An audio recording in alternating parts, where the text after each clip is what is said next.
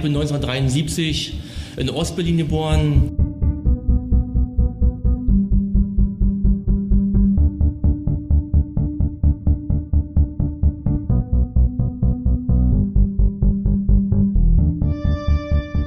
Meter im Quadrat, Mauermegel, Stacheldraht. Jetzt wisst ihr, wo ich wohne. Ich wohne in der Zone.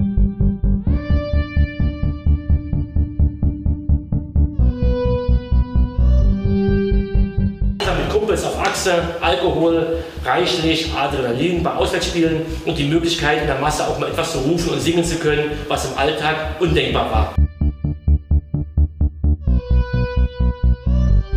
Wie gut die Kontakte zwischen den älteren Magdeburgern und BFCern sind, zeigte sich kurz vor Anpfiff.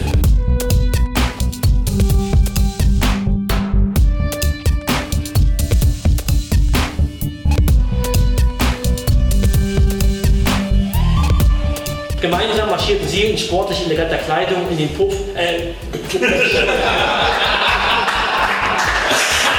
in den Block an der Pufferzone.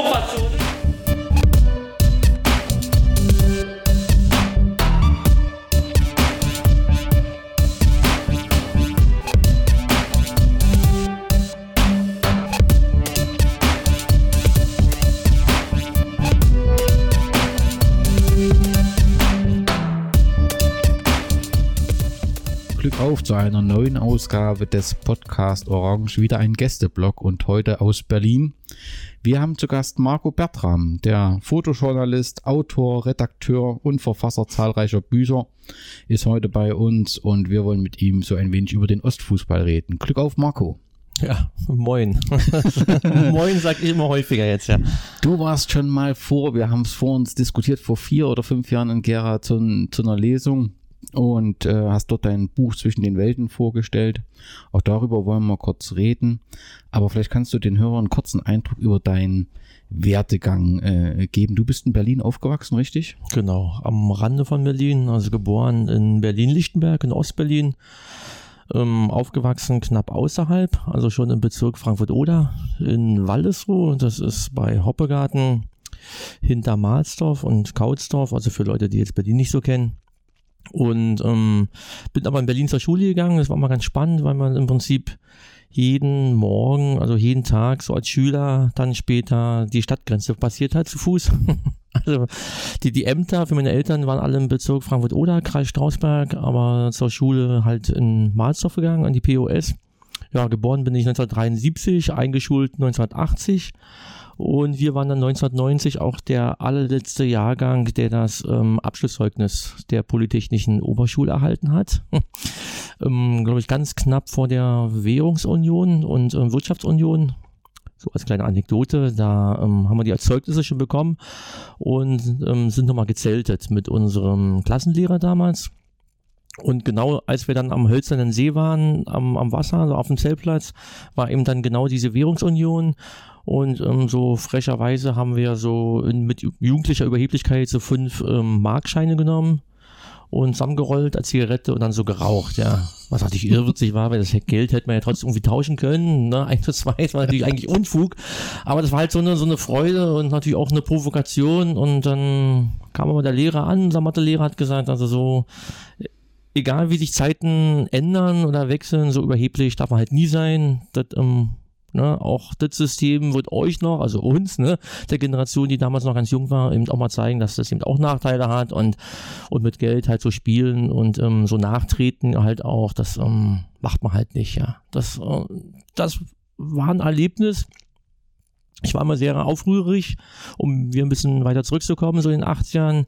Immer schon extrem freiheitsliebend. Meine Eltern eckten auch im System so ein bisschen an. Was heißt eckten an? Aber sie gingen nicht zur Wahl und ähm, haben immer so diese, jetzt fällt mir das Wort nicht ein, aber man konnte so Eingaben einreichen, ähm, immer bei der Gemeinde und ähm, so welche Kleinigkeiten. Ne? Mein Onkel durfte nicht nach Ostberlin rüberkommen, der hat in Westberlin gewohnt und dann haben die gesagt, okay, wenn das geregelt ist, wenn die Eingabe stattgegeben wird, dann ähm, gehen wir auch zur Wahl. Aber wenn die Punkte nicht erfüllt sind, wie Telefon oder welche anderen Sachen, dann ähm, gehen die halt nicht hin. Ne? Dann haben die da diskutiert am Zaun und ähm, bis zu einer gewissen Grenze halt. Und das haben mir meine Eltern so ein bisschen auch mit auf den Weg gegeben. wissen, wo, wo Grenze ist. Ansonsten bist du natürlich als, als Jugendlicher ganz schnell auch mal im Jugendwerkhof oder im Kinderheim oder die Eltern kriegen ernsthafte Probleme. Aber dieses Ausloten der Grenze ähm, haben wir so generell in der Klasse viel gemacht. Das war im Vergleich zu anderen Klassen, mh, hm, wie soll man sagen, aber so, naja, fünf, sechs, sieben Leute waren in der jungen Gemeinde, also vorher Konfirmandenunterricht. Und ähm, es gab auch welche, die nicht in die FDJ gingen oder bei der Jugendweih mit dabei waren. Das sorgte natürlich für Diskussionen, aber es waren einige. Das war so ein ganzer Block bei uns in der Schule, ne? 87, 88 und da war schon so nicht Aufruhr, aber man hat die, man hat die Grenzen ausgetestet. Und ähm, ich bin zum Beispiel ab 88 immer in die US-Botschaft gegangen, in die Bibliothek dort und das durfte man machen alleine, sobald man 15 wurde. Und einen Tag nach meinem, nach meinem 15. Geburtstag bin ich dann rein und habe dann innerlich dann den Stinkefinger gezeigt. Nach außen, die, die Fopo und die Stasi ist immer so auf und ab gelaufen, aber natürlich nur innerlich, weil ähm, klar, es hätte auch sein können, dass so ein ziviler Stasi-Beamter auch mit in der Bibliothek ist und das beobachtet. Man sollte natürlich mit Bedacht das Ganze betreten haben. Und ja, aber eine Sache gab es halt nicht in den 90ern, um jetzt mal wirklich zum Punkt zu kommen, in, den 80ern, Entschuldigung, ähm, ja, Fußball, ja. Das habe ich neulich in einem Bericht geschrieben, als ich mit dem großen Sohnemann jetzt mal in Rostock war und ihm die Tränen kamen, als er so die Südtribüne gesehen hat. Da habe ich gedacht, Mensch, ja, das ähm, hättest du auch unglaublich gern auch mal erlebt als Kind oder zumindest als Jugendlicher, 12, 13-Jähriger, mal bei Union, BFC, es wäre völlig egal gewesen. Ich habe mir auch überlegt, Mensch, mein Vater hat sich zwar nicht so für Fußball interessiert, er hat Weltmeisterschaften geguckt, aber Ostfußball, das, war eben nichts. Kann ich verstehen, klar, er hat Bundesliga ein bisschen verfolgt in der Sportschau. Und ähm, ja, DDR-Fußball war es ich nicht seins und er meinte, oh Gott, wenn ich da zur Arbeit gehe, von der Schicht komme in Köpenick, nur die besoffenen Union-Fans und grölend und sonst was, kann ich im Nachhinein ein bisschen verstehen. Aber andererseits, wenn wir irgendwie mal im Frühjahr oder im Sommer, im August, da hat die Saison ja auch da schon begonnen, hat mir gedacht, Mensch, im Thüringer Wald, weißt du, irgendwo Ilbenau, weiß ich nicht, Bezirksliga, irgendwas, weißt du, das wäre doch echt mal möglich gewesen, irgendwie mal auf den Sportplatz zu gehen, Amateurfußball zu schauen. Nee, nichts. Ich habe überlegt und überlegt, ob es nicht doch irgendwann mal ein Spiel gab. Nee, gibt's nicht, gab's nicht. Ähm, hab nur so ein Testspiel mal gesehen im Fernlager photochemische Werke gegen ähm, ja, so eine ähm, Partnerstadt Tschechien. Das war quasi, da sind die Erinnerungen schon so intensiv dran. Das war ja nur im Fernlager, ne? Das waren so die großen, das waren die, die 15-Jährigen. Und da war so trotzdem richtig Stimmung drin dann, ja, gegen die Tschechen. Das war, muss 85 gewesen sein. Und ähm, die Berliner Jungs dann alle angefeuert, Orwo vor, noch ein Tor. Und das haben die Älteren vor allen Dingen gemacht und ich war, vielleicht war es auch 84 sogar, oder als ich noch kleiner war. Also man war so ein bisschen schüchtern, ne? man hat in der zweiten Reihe dazugeguckt und die Großen gingen schon richtig ab, so ja, die Jugendlichen. Und ähm, na, dann kann ich mir ja vorstellen, wie es ge gewesen wäre, wenn ich wirklich mal in, ein, in ein richtiges Stadion gegangen wäre. Aber wahrscheinlich haben das meine Eltern auch geahnt und haben gesagt, ne, du eckst da schon genug an und wenn dann irgendwie noch sowas mit ins Spiel kommt und eine gewisse Hitze und Polizei und ähm, vielleicht auch noch Alkohol dann, als ich dann so 14, 15 war, ja, war halt nicht. War wirklich ein klares Verbot und hab mir mal überlegt, Mensch, ich habe so viele Sachen heimlich gemacht, ich bin nachts ausgebüxt. Wir sind mit der Simson oder mit der MZ, als ich 15 war, dann nach Königswusterhausen gefahren, im Süden von Berlin, haben der Busblinker abmontiert, haben die vertickt in der Schule, also kein, war da kein Kind von Traurigkeit. Aber das, ich dachte, okay, irgendein Arbeitskollege von meinen Eltern, auf, besonders von meinem Papa, die, die Chance war einfach zu groß, ne, dass mich jemand sieht und dann wäre richtig Anschluss gewesen. Und ähm, hätte ich da irgendwie noch den Mund aufgemacht und ja, die hätten mich dann irgendwie mitgenommen, naja, dann hätte ich mir einen Platz im, im Kinderheim suchen können, ja, oder im Jugendheim oder was auch immer später, ja. ja ich, ich, bin das Risiko einfach nicht eingegangen mit dann, nee, vielleicht lassen wir es, ja. Ja, und so wie du von deiner Klasse berichtest, äh, ist man da sicherlich schon unter Beobachtung gewesen, ne? denn es reicht manchmal schon nicht zur Wahl zu gehen, nicht die Jugendwahl zu machen, um in eine spezielle Gruppe zu gehören, die beobachtet wurde. Und offensichtlich wollten da deine Eltern dich letztendlich äh, schützen und äh, waren da recht vorsichtig. Kann man ja mit dem Blick aus der damaligen Zeit auch irgendwie verstehen. Völlig richtig. Vor allem gab es noch einen anderen Vorfall. Also meine, meine, meine Eltern sagen im Nachhinein, die, die haben davon nichts gewusst was ich aber nicht glauben kann. Also das war schon eine ziemlich harte Nummer. Ich habe mich da ein bisschen verleiten lassen, so ein systemkritisches Gedicht zu schreiben. Das muss achte oder neunte Klasse gewesen sein. Und ähm, naja, so ein paar Zeilen kann ich mich ganz dunkel dran erinnern. Äh, würde man heute schon auch Probleme bekommen, zu Recht auch. Ne? Mhm. Man würde fragen, was meinst du jetzt damit? Oder mhm. wie, wie, wie, ernst meinst du das, ne? wenn irgendwie Kommunisten an den Baum müssen? Das war halt als Provokation gedacht und vor allen Dingen auch nicht für die Lehrer, und, sondern nur für einen Kumpel, der so ein bisschen, der war schon ein Jahr älter und der hat schon so ein bisschen, ja, so ein Gänsefüßchen, so ein bisschen auf Fahrshow gemacht, aber im Nachhinein betrachtet sehr kindlich noch. Aber der hat mich mal ein bisschen beeindruckt, war auch ein bisschen stämmiger, aber ein sehr feiner Kerl. Und da haben wir mal irgendwie äh, Comics gemalt und natürlich so rumprovoziert. Also, was heißt provoziert? Uns das eigentlich nur so zugesteckt dann, ja. Und haha, ganz lustig. Und, und später, wenn die Mauer fällt oder wenn sie nicht fällt, nee, nee, Quatsch. Ähm, nee, fallen, das nehme ich mal weg. Ähm, später ähm, haben wir uns ähm, ausgetüftet, ähm, welche Wege wir finden könnten, vielleicht über Bulgarien oder was auch immer, wo wir vielleicht investen können, haben uns das mal ausgesponnen. Dann, ja. Und das ging die Briefe hin und her. Und irgendwann habe ich nochmal eins draufgesetzt, habe ein Gedicht geschrieben, habe das aber vergessen, ihm zu geben und habe das bei mir ins Russischheft gelegt.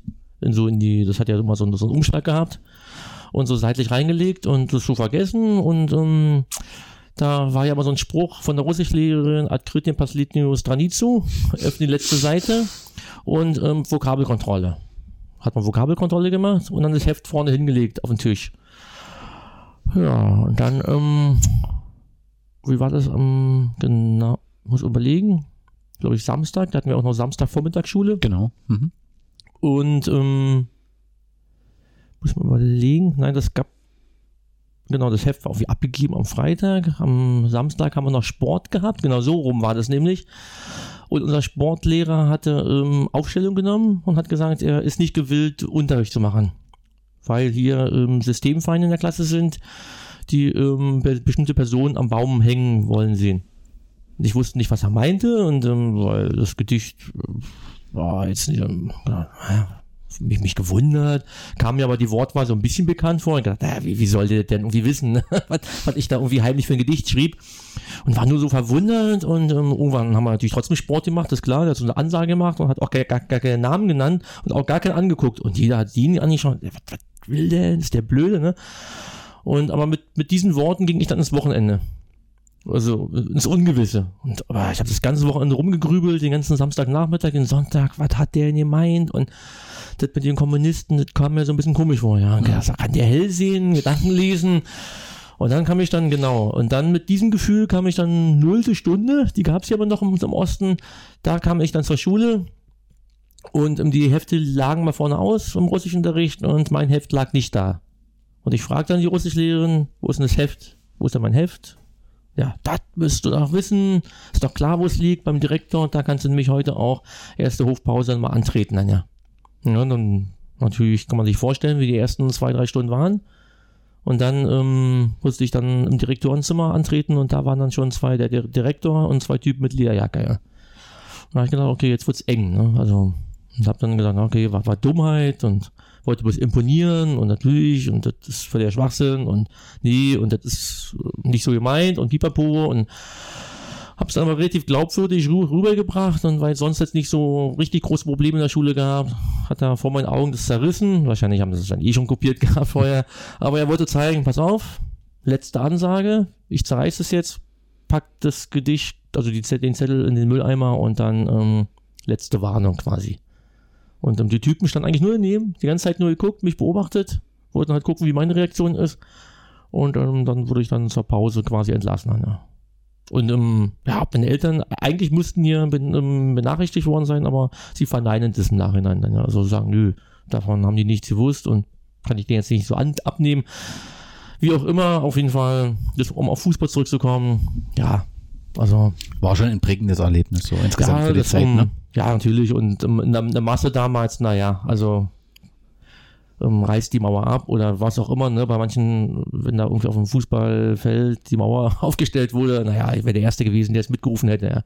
Also es hätte, hätte einfach Probleme gegeben, irgendwann kurz oder später. Und auch so habe ich mir natürlich so meine Gedanken gemacht und habe gedacht, so mein Gott, ja, okay, als Jugendlicher hast du noch so ein bisschen Schonfrist, aber habe mir schon Gedanken gemacht, wenn ich irgendwann erwachsen werde und um, ähm, habe schon gedacht, so welche Möglichkeiten gibt es um, aus dem Land vielleicht doch mal wegzukommen, einfach weil, weil ich wusste, äh, irgendwann US-Botschaft, ne, die Sache mit dem Gedicht und mir war klar, dass sowas vermerkt wird, irgendwo in der Akte liegt und dann wusste ich irgendwo in der Ausbildung mal irgendwie mal was Dummes. vielleicht ein Zusammenspiel mit Alkohol auf irgendeiner Party, was weiß ich auch immer, oder irgendwo auf einer Straße. Ich gedacht so, hm, hab ein gutes Gefühl gehabt dann, ja. Also es war vorhersehbar, dass du irgendwann in diesem System anecken würdest. Umso wichtiger war dann äh, äh, das, was vor 30 Jahren dann auch passiert ist. Und du hast ja letztendlich diese Freiheit, die sich dir bot, dann letztendlich direkt genutzt, äh, indem du nach Leverkusen gegangen bist, weil dir offensichtlich Bayern Angebot dann gemacht hat. Genau, ich habe ähm, schon meinen Ausbildungsvertrag 88 gehabt und 88, 89, das war ja immer sehr lange im Voraus, glaube ich, es waren immer Herbstferien, achte Klasse, musste man sich ja schon bewerben. Stimmt, stimmt. Und äh, und ähm, Abitur kam für mich eh nicht in Frage mit 2,2, war mir einfach so schlecht. Also ein Gänsefüßchen hat einfach nicht gereicht und gut, politisch muss man sich da auch nicht unterhalten, weil Eltern ja nicht Partei und also das war, das Thema war durch. Ausbildung, damit konnte ich auch leben, Elektromonteur, ja, wusste ich, okay, also musste jetzt nicht Schlosser machen oder irgendwie auf dem Bau jetzt da so richtig knüppeln. Hab das ja mal mit meinem Papa gesehen, ja, es geht schon, ne, musste schon mal bei, bei Frost auch mal auf einer Anlage raus, ist völlig klar, ist kein Zuckerschlecken, aber ja, bitte, okay, machst du, klar, kein, kein Thema. Meine Mutter hat gesagt, dann pass auf, also genau, dann kam natürlich der Mauerfall. Der Ausbildungsvertrag galt dann trotzdem noch und ähm, wäre natürlich die Option gewesen, schnell äh, umzuschwenken, auf die US nochmal schnell rauf. Und meine Mutter hat gesagt, mach mal, mach mal erstmal Ausbildung, was da hast, hast du. Das und war damals ja auch eine andere Zeit, ne? wo auch Unsicherheit war. Natürlich, völlig, ja, ja, klar. Okay. Und ähm, ja, dann habe ich da angefangen und ähm, meine Firma war ja relativ klein, also war, auch wohl, war natürlich groß, aber die photochemischen Werke haben so 1200 Mitarbeiter gehabt. Im Bereich Elektrotechnik war es ein Auszubildender pro Jahr und die haben sie halt natürlich bei anderen Betrieben so untergebracht. Dann bei mir war es dann so also die E-Bank, was dann später auch BWAG wurde, Energiebetriebe. Und ähm, da waren noch welche von anderen Fremdfirmen und halt die eigenen von der E-Bag. Da haben natürlich unglaublich viele gehabt im Elektrobereich. Und ähm, da ging nur die Post ab. Also die kamen alle aus strammen roten Familien, also die aus die von der E-Bag, komischerweise, aber die Kinder umso aufrührerischer. Das war, das, das, die brachen völlig aus. Völlig. Das war phänomenal. Die waren alles, ähm, haben sich schon verpflichtet für Zeitsoldat drei, drei Jahre und weil viele nach der Ausbildung vielleicht noch irgendwie ein Aufbaustudie machen wollten oder was weiß ich. Also unglaublich, das war natürlich dann alles hinfällig, ist klar. Aber die, die drehten alle richtig am Rad. Also waren gute Kumpels bei, man hat eine Menge Spaß gehabt, aber das war mir schon fast ein bisschen zu scharf. Weil Lernen unmöglich. Natürlich auch die Unsicherheit bei den Ausbildern, Bildern und gut, EBAG natürlich so als Energiebetrieb, da war es klar, gut, die wird schon irgendwie weitergehen. Aber trotzdem, ja, auch Berufsschule, also nur Chaos. Und ähm, mir haben sie schon angedroht, also noch zwei Dinge, dann, dann können die photochemischen Werke halt mal gucken, wo sie dich dann unterbringen. Und da wusste ich schon, uff, wird das auch irgendwie eng, weil natürlich, klar, also, ne, also da war gar da war keine Schonfrist mit den eigenen Auszubildenden, naja, die mussten es irgendwie durchkriegen.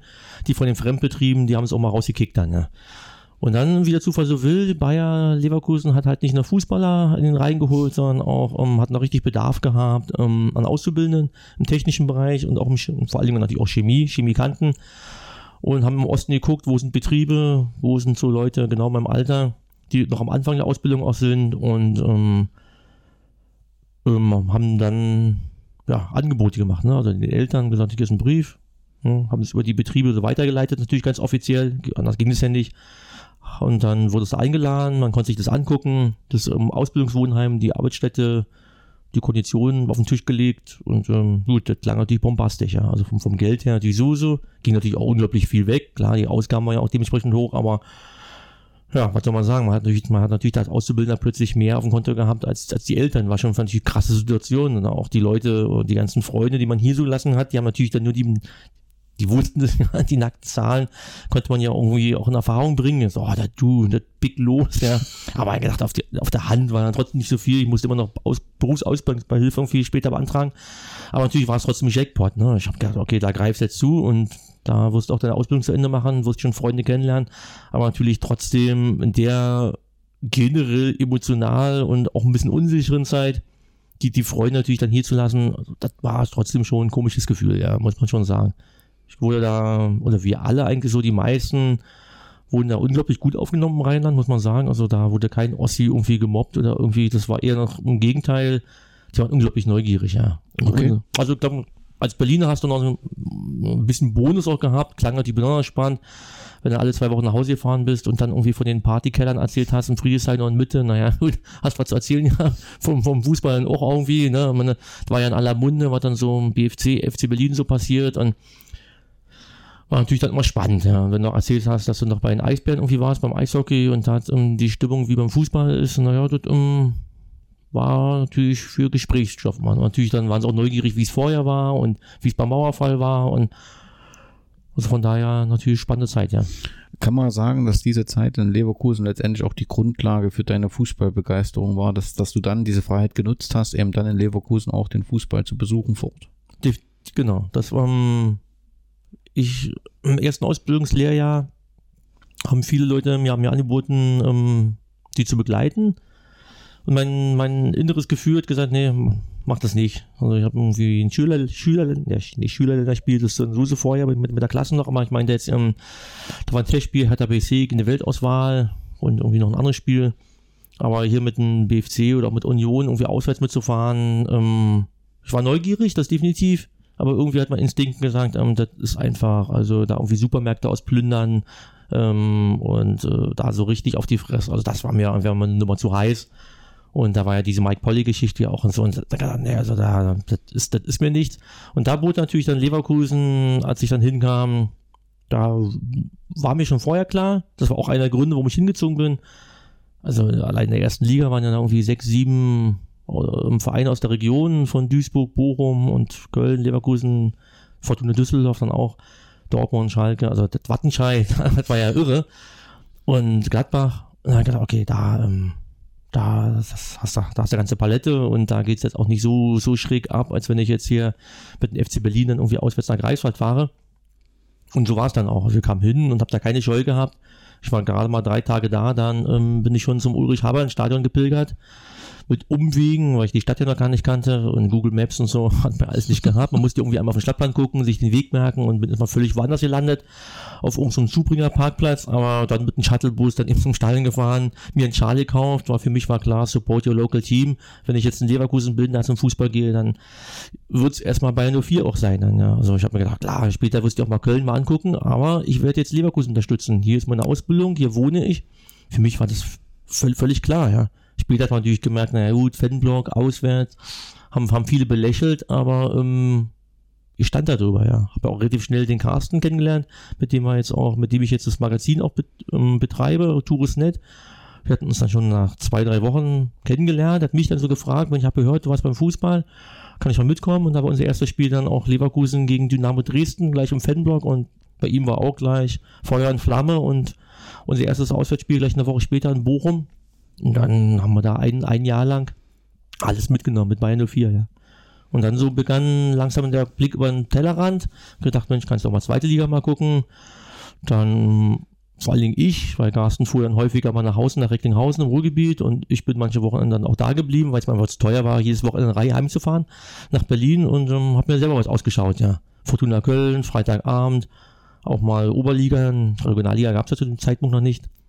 Und ähm, das Interessante, das Lustige und was einem das Weg, was das Leben so einem auch bietet und, und so in die Wege legt und die, die Weichen stellt. Ähm, das erste Bundesligaspiel, was im nicht bei 04 war, war tatsächlich erst FC Köln gegen Hansa Rostock am 2. Mai 92 und zwar im Gästeblock, ja. Im Gästeblock hat einen Grund gehabt. Wir waren, weiß ich nicht, vier, fünf Wochen vorher mit Leverkusen dort und war sensationell. Hm. Mit, mit 1500, 2000 Leverkusen dann dort, war ja alles eine Nummer kleiner noch. Auf dem Oberrang im Block 38 noch die Kölner Huts, direkt über dem Gästeblock. Das ganze Ambiente dort, die Straßenbahnfahrt, die Boxwiese, wie man sie nennt, also diese große Wiese vor dem Stadion, diese langgestreckte Kurve, also Rundlaufbahn, klar hat man schon gemerkt, ist jetzt nicht so der Knaller, aber das Gesamtpaket sensationell. Ne? Das ist einfach mal unglaublich spannend gewesen. Und wenn dann oben die Hools so auf die Werbebannen ähm, so auf Oberaugen geklopft haben und einem schon so zu verstehen gegeben haben, nach dem Spiel wird's lustig, das hat einem echt Nervenkitzel gegeben. Aber man war ja nicht alleine da, ne? Mit, mit 1000, 1500, 1500 Mann. Also man ist ja als Truppe auch zur Straßenbahn.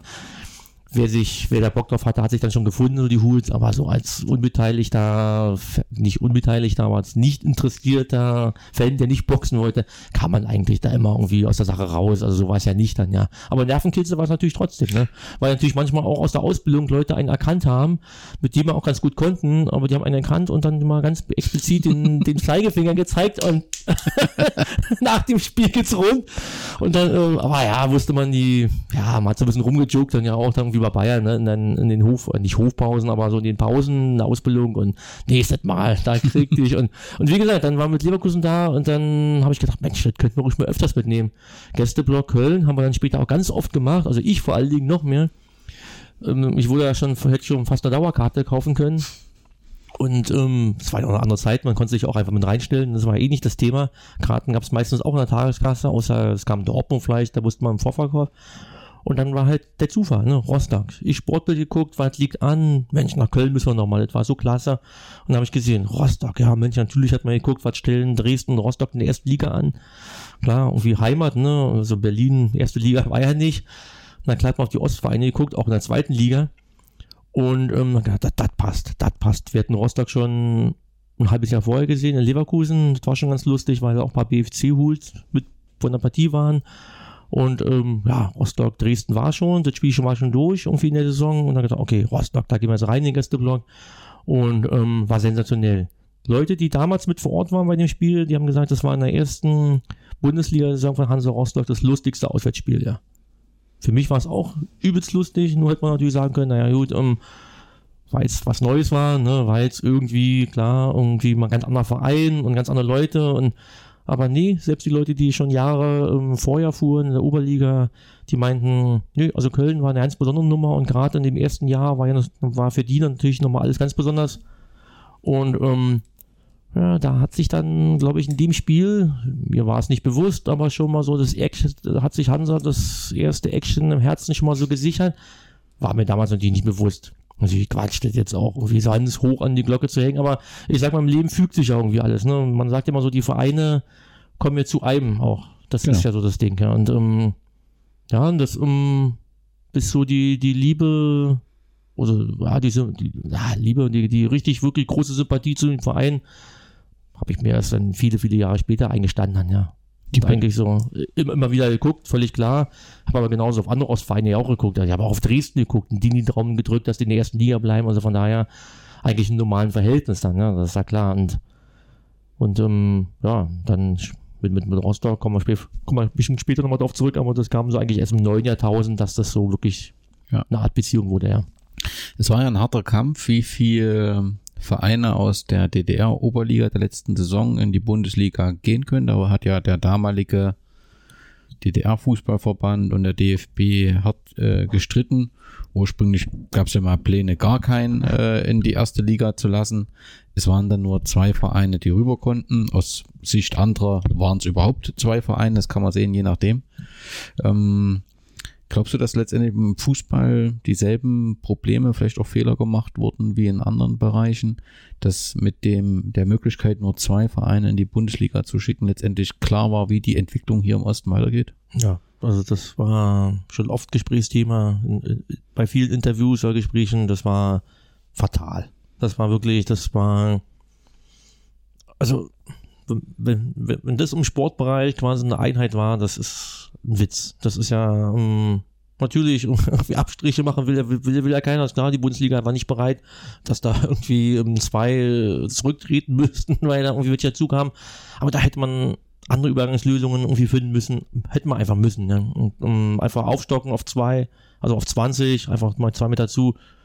Also das ist ab, absolut witzlos gewesen. Das ist, um, genau. Das, das ist ja, also das war der An das war quasi der, der Anfang all, der Probleme. Ja, das ähm, hätten einfach, wie auch immer, schwer, kann man drüber diskutieren, aber so vier hätten es einfach sein müssen und, und nochmal zwei mehr in der zweiten Bundesliga irgendwie. Also da, das ist einfach zu, das war zu wenig, ja. Das war, da sind so viele, und dann in diese Oberliga, das ist ja, wenn man sich das da anguckt, da im Nordosten mit drei Staffeln, Union in Mitte, in der Mitte-Staffel und FC Berlin, also BFC Nordstaffel, also das ist ja, ist ja utopisch, utopisch. Das ist ja, Davor auch Union ja, mit dreistelligen Zuschauerzahlen und beim BFC, FC Berlin ja nur komplett und wie viele andere Vereine auch noch, ne? Frankfurt oder und also die in der Zweitliga waren, naja, manche haben es dann gepackt, manche sind auch gleich runter, klar, wie Stahl Brandenburg.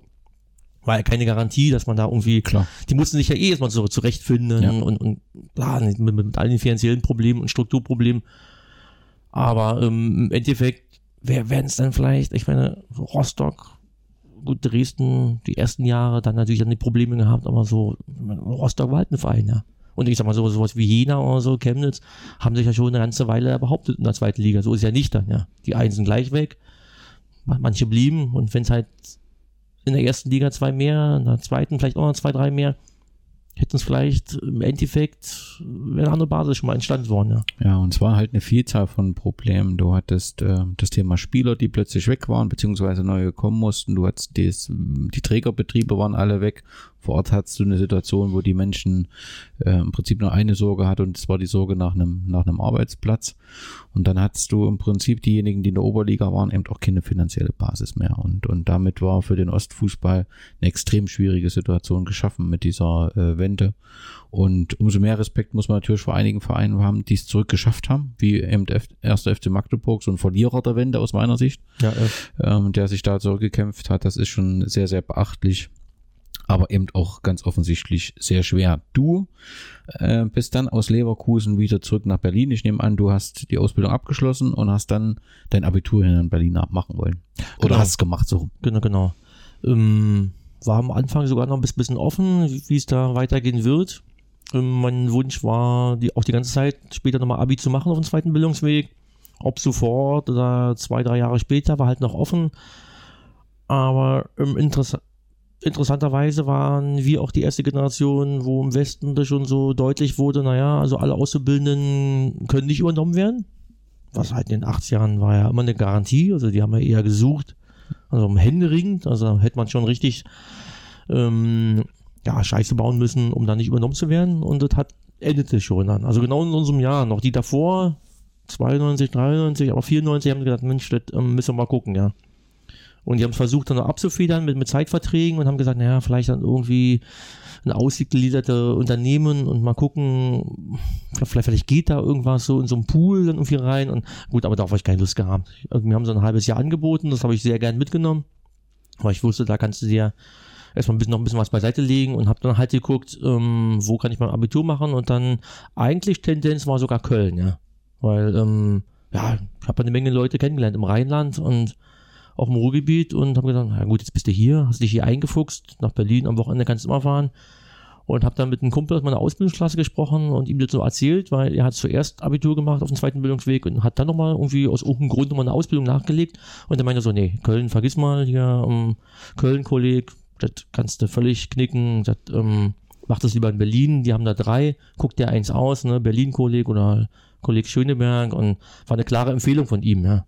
Ich habe mir das in Köln erst gar nicht angeguckt, aber gedacht, okay, wenn, wenn ihr das mir so deutlich sagt, warum soll er es mir sagen, ja, wenn das jetzt nicht da irgendwas dran wäre. Und dann habe ich gedacht, ach, naja, eigentlich macht das auch mehr Sinn, dachte ich mir, ähm, ja, hab mir das in Schöneberg genommen, war mir die Lage dann ganz gut entschieden, ähm, das ist ja in der Nähe vom Bahnhof Zoo gewesen, ich dachte, okay, damit super, ja.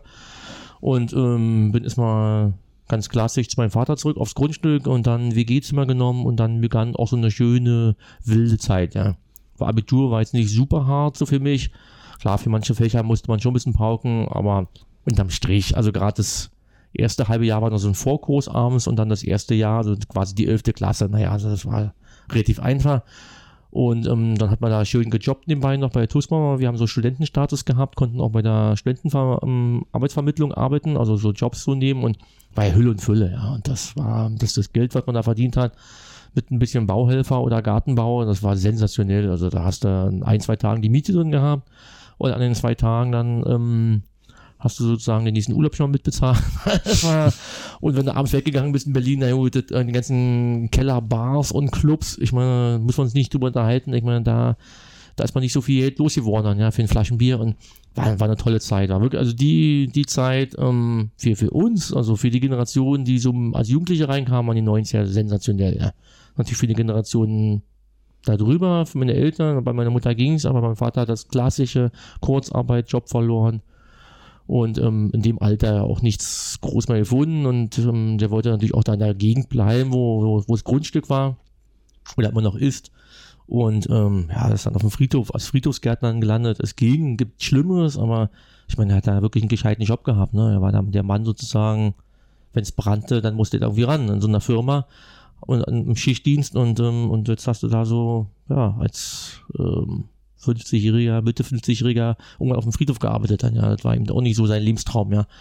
Und das ist ja ein typischer Lebenslauf von vielen, die ja, im Prinzip äh, ja. zur Wendezeit ja, äh, einen Beruf hatten, der danach nicht mehr gebraucht wurde, oder? Und vor allem da alle Leute, die sie dann irgendwie noch mit 50, Ende 50, gerade auch viele Frauen dann irgendwelche Umschulungen noch gesteckt haben und, und so, das blieb meinem Vater ja auch erspart, das hat er ja auch kommen sehen, gesagt, nee, pass auf, ich mache jetzt hier mal meinen Job im, Garten und Gartenarbeit, grundsätzlich hat ihm ja schon Spaß gemacht.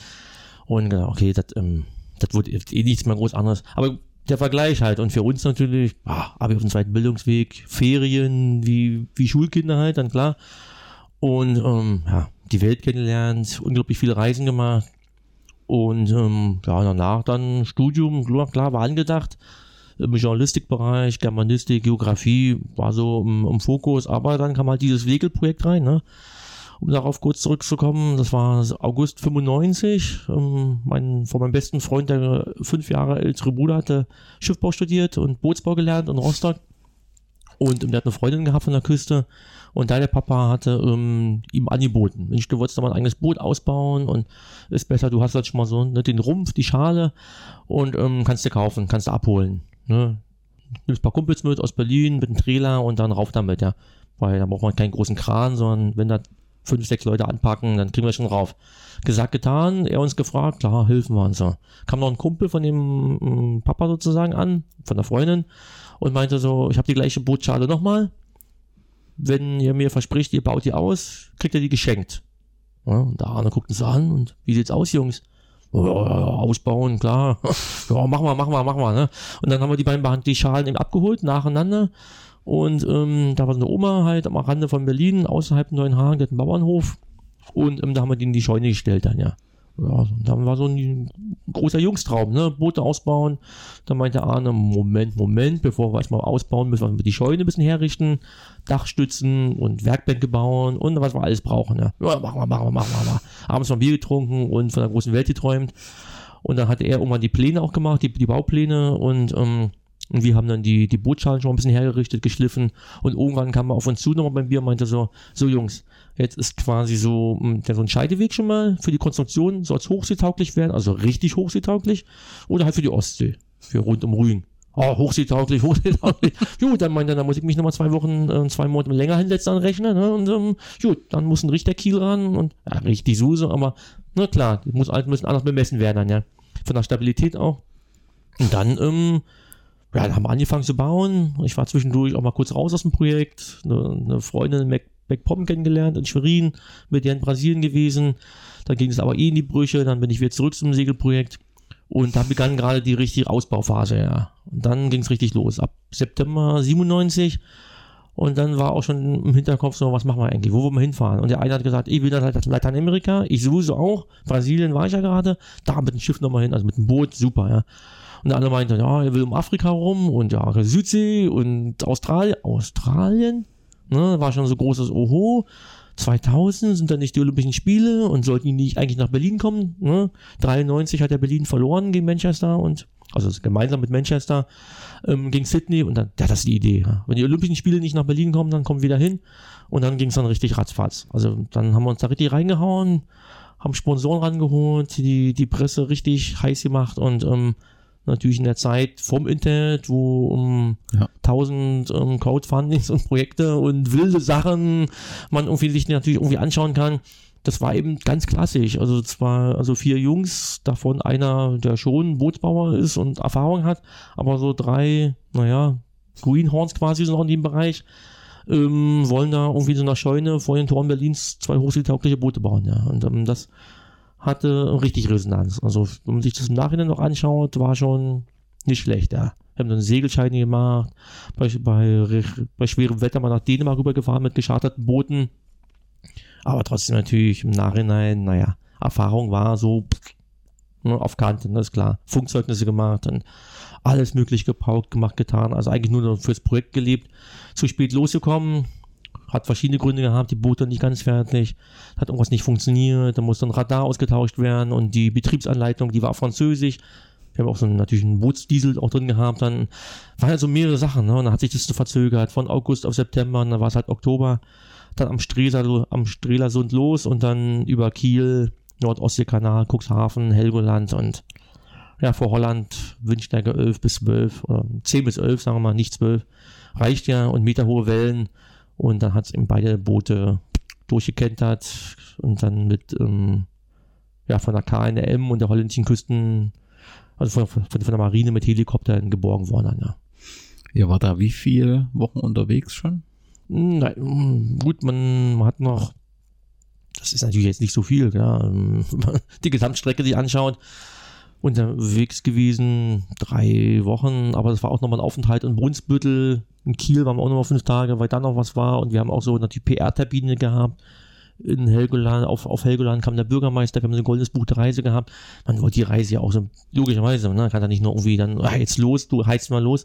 Man hat ja auch so ein bisschen so, so eine Aufgabe gehabt dann, ja, irgendwo auch anzulegen und Kontakt aufzunehmen und wir mussten ja auch gucken, dass sich die Tour auch als solches weiterfinanziert. Also da hat man ja natürlich gleich am Anfang auch angefangen. Ja. Und so wir haben so ein TV-Interview noch in Kiel gehabt und so eine Sachen halt und ein Fototermin und all so eine Sachen und ähm, ab Helgoland ging es halt richtig los und das im wahrsten Sinne des Wortes, ja. Die Prognose war halt so Windstärke 6 bis 8 und dann haben alle gesagt, gut, bei der Jahreszeit November, was Besseres kriegst du nicht mehr. Und dann, dann musste er halt gleich zu Hause bleiben, ist klar.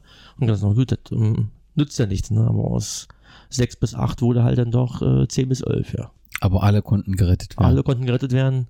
Und ähm, das war eigentlich die Hauptsache. Ja. Und selbst die Boote wurden angeschwemmt äh, auf dem Sandstrand, auf Lieland, wurden dann auch geborgen. Stehen jetzt immer noch recht gut erhalten da in der Scheune.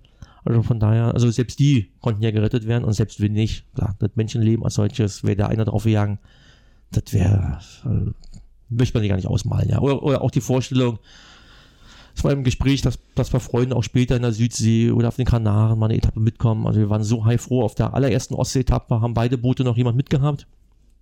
Und da war auch ein Familienvater mit dabei, so ein Tischler, der uns geholfen hatte im Vorfeld. Und ähm, der ist dann aus persönlichen, der wollte dann sogar ein Stück mitfahren bis England, aber ist dann arbeitstechnisch, äh, musste der doch nach Berlin und ja, oh Gott, wie man sich das vorstellt, ja. Also man selber, klar, und eigentlich ja auch völlig egal, aber dann, ich mal vor, alle vier Segler äh, haben es dann geschafft und derjenige, den du mitgenommen hast, der ging dann drauf. Oh, äh, so.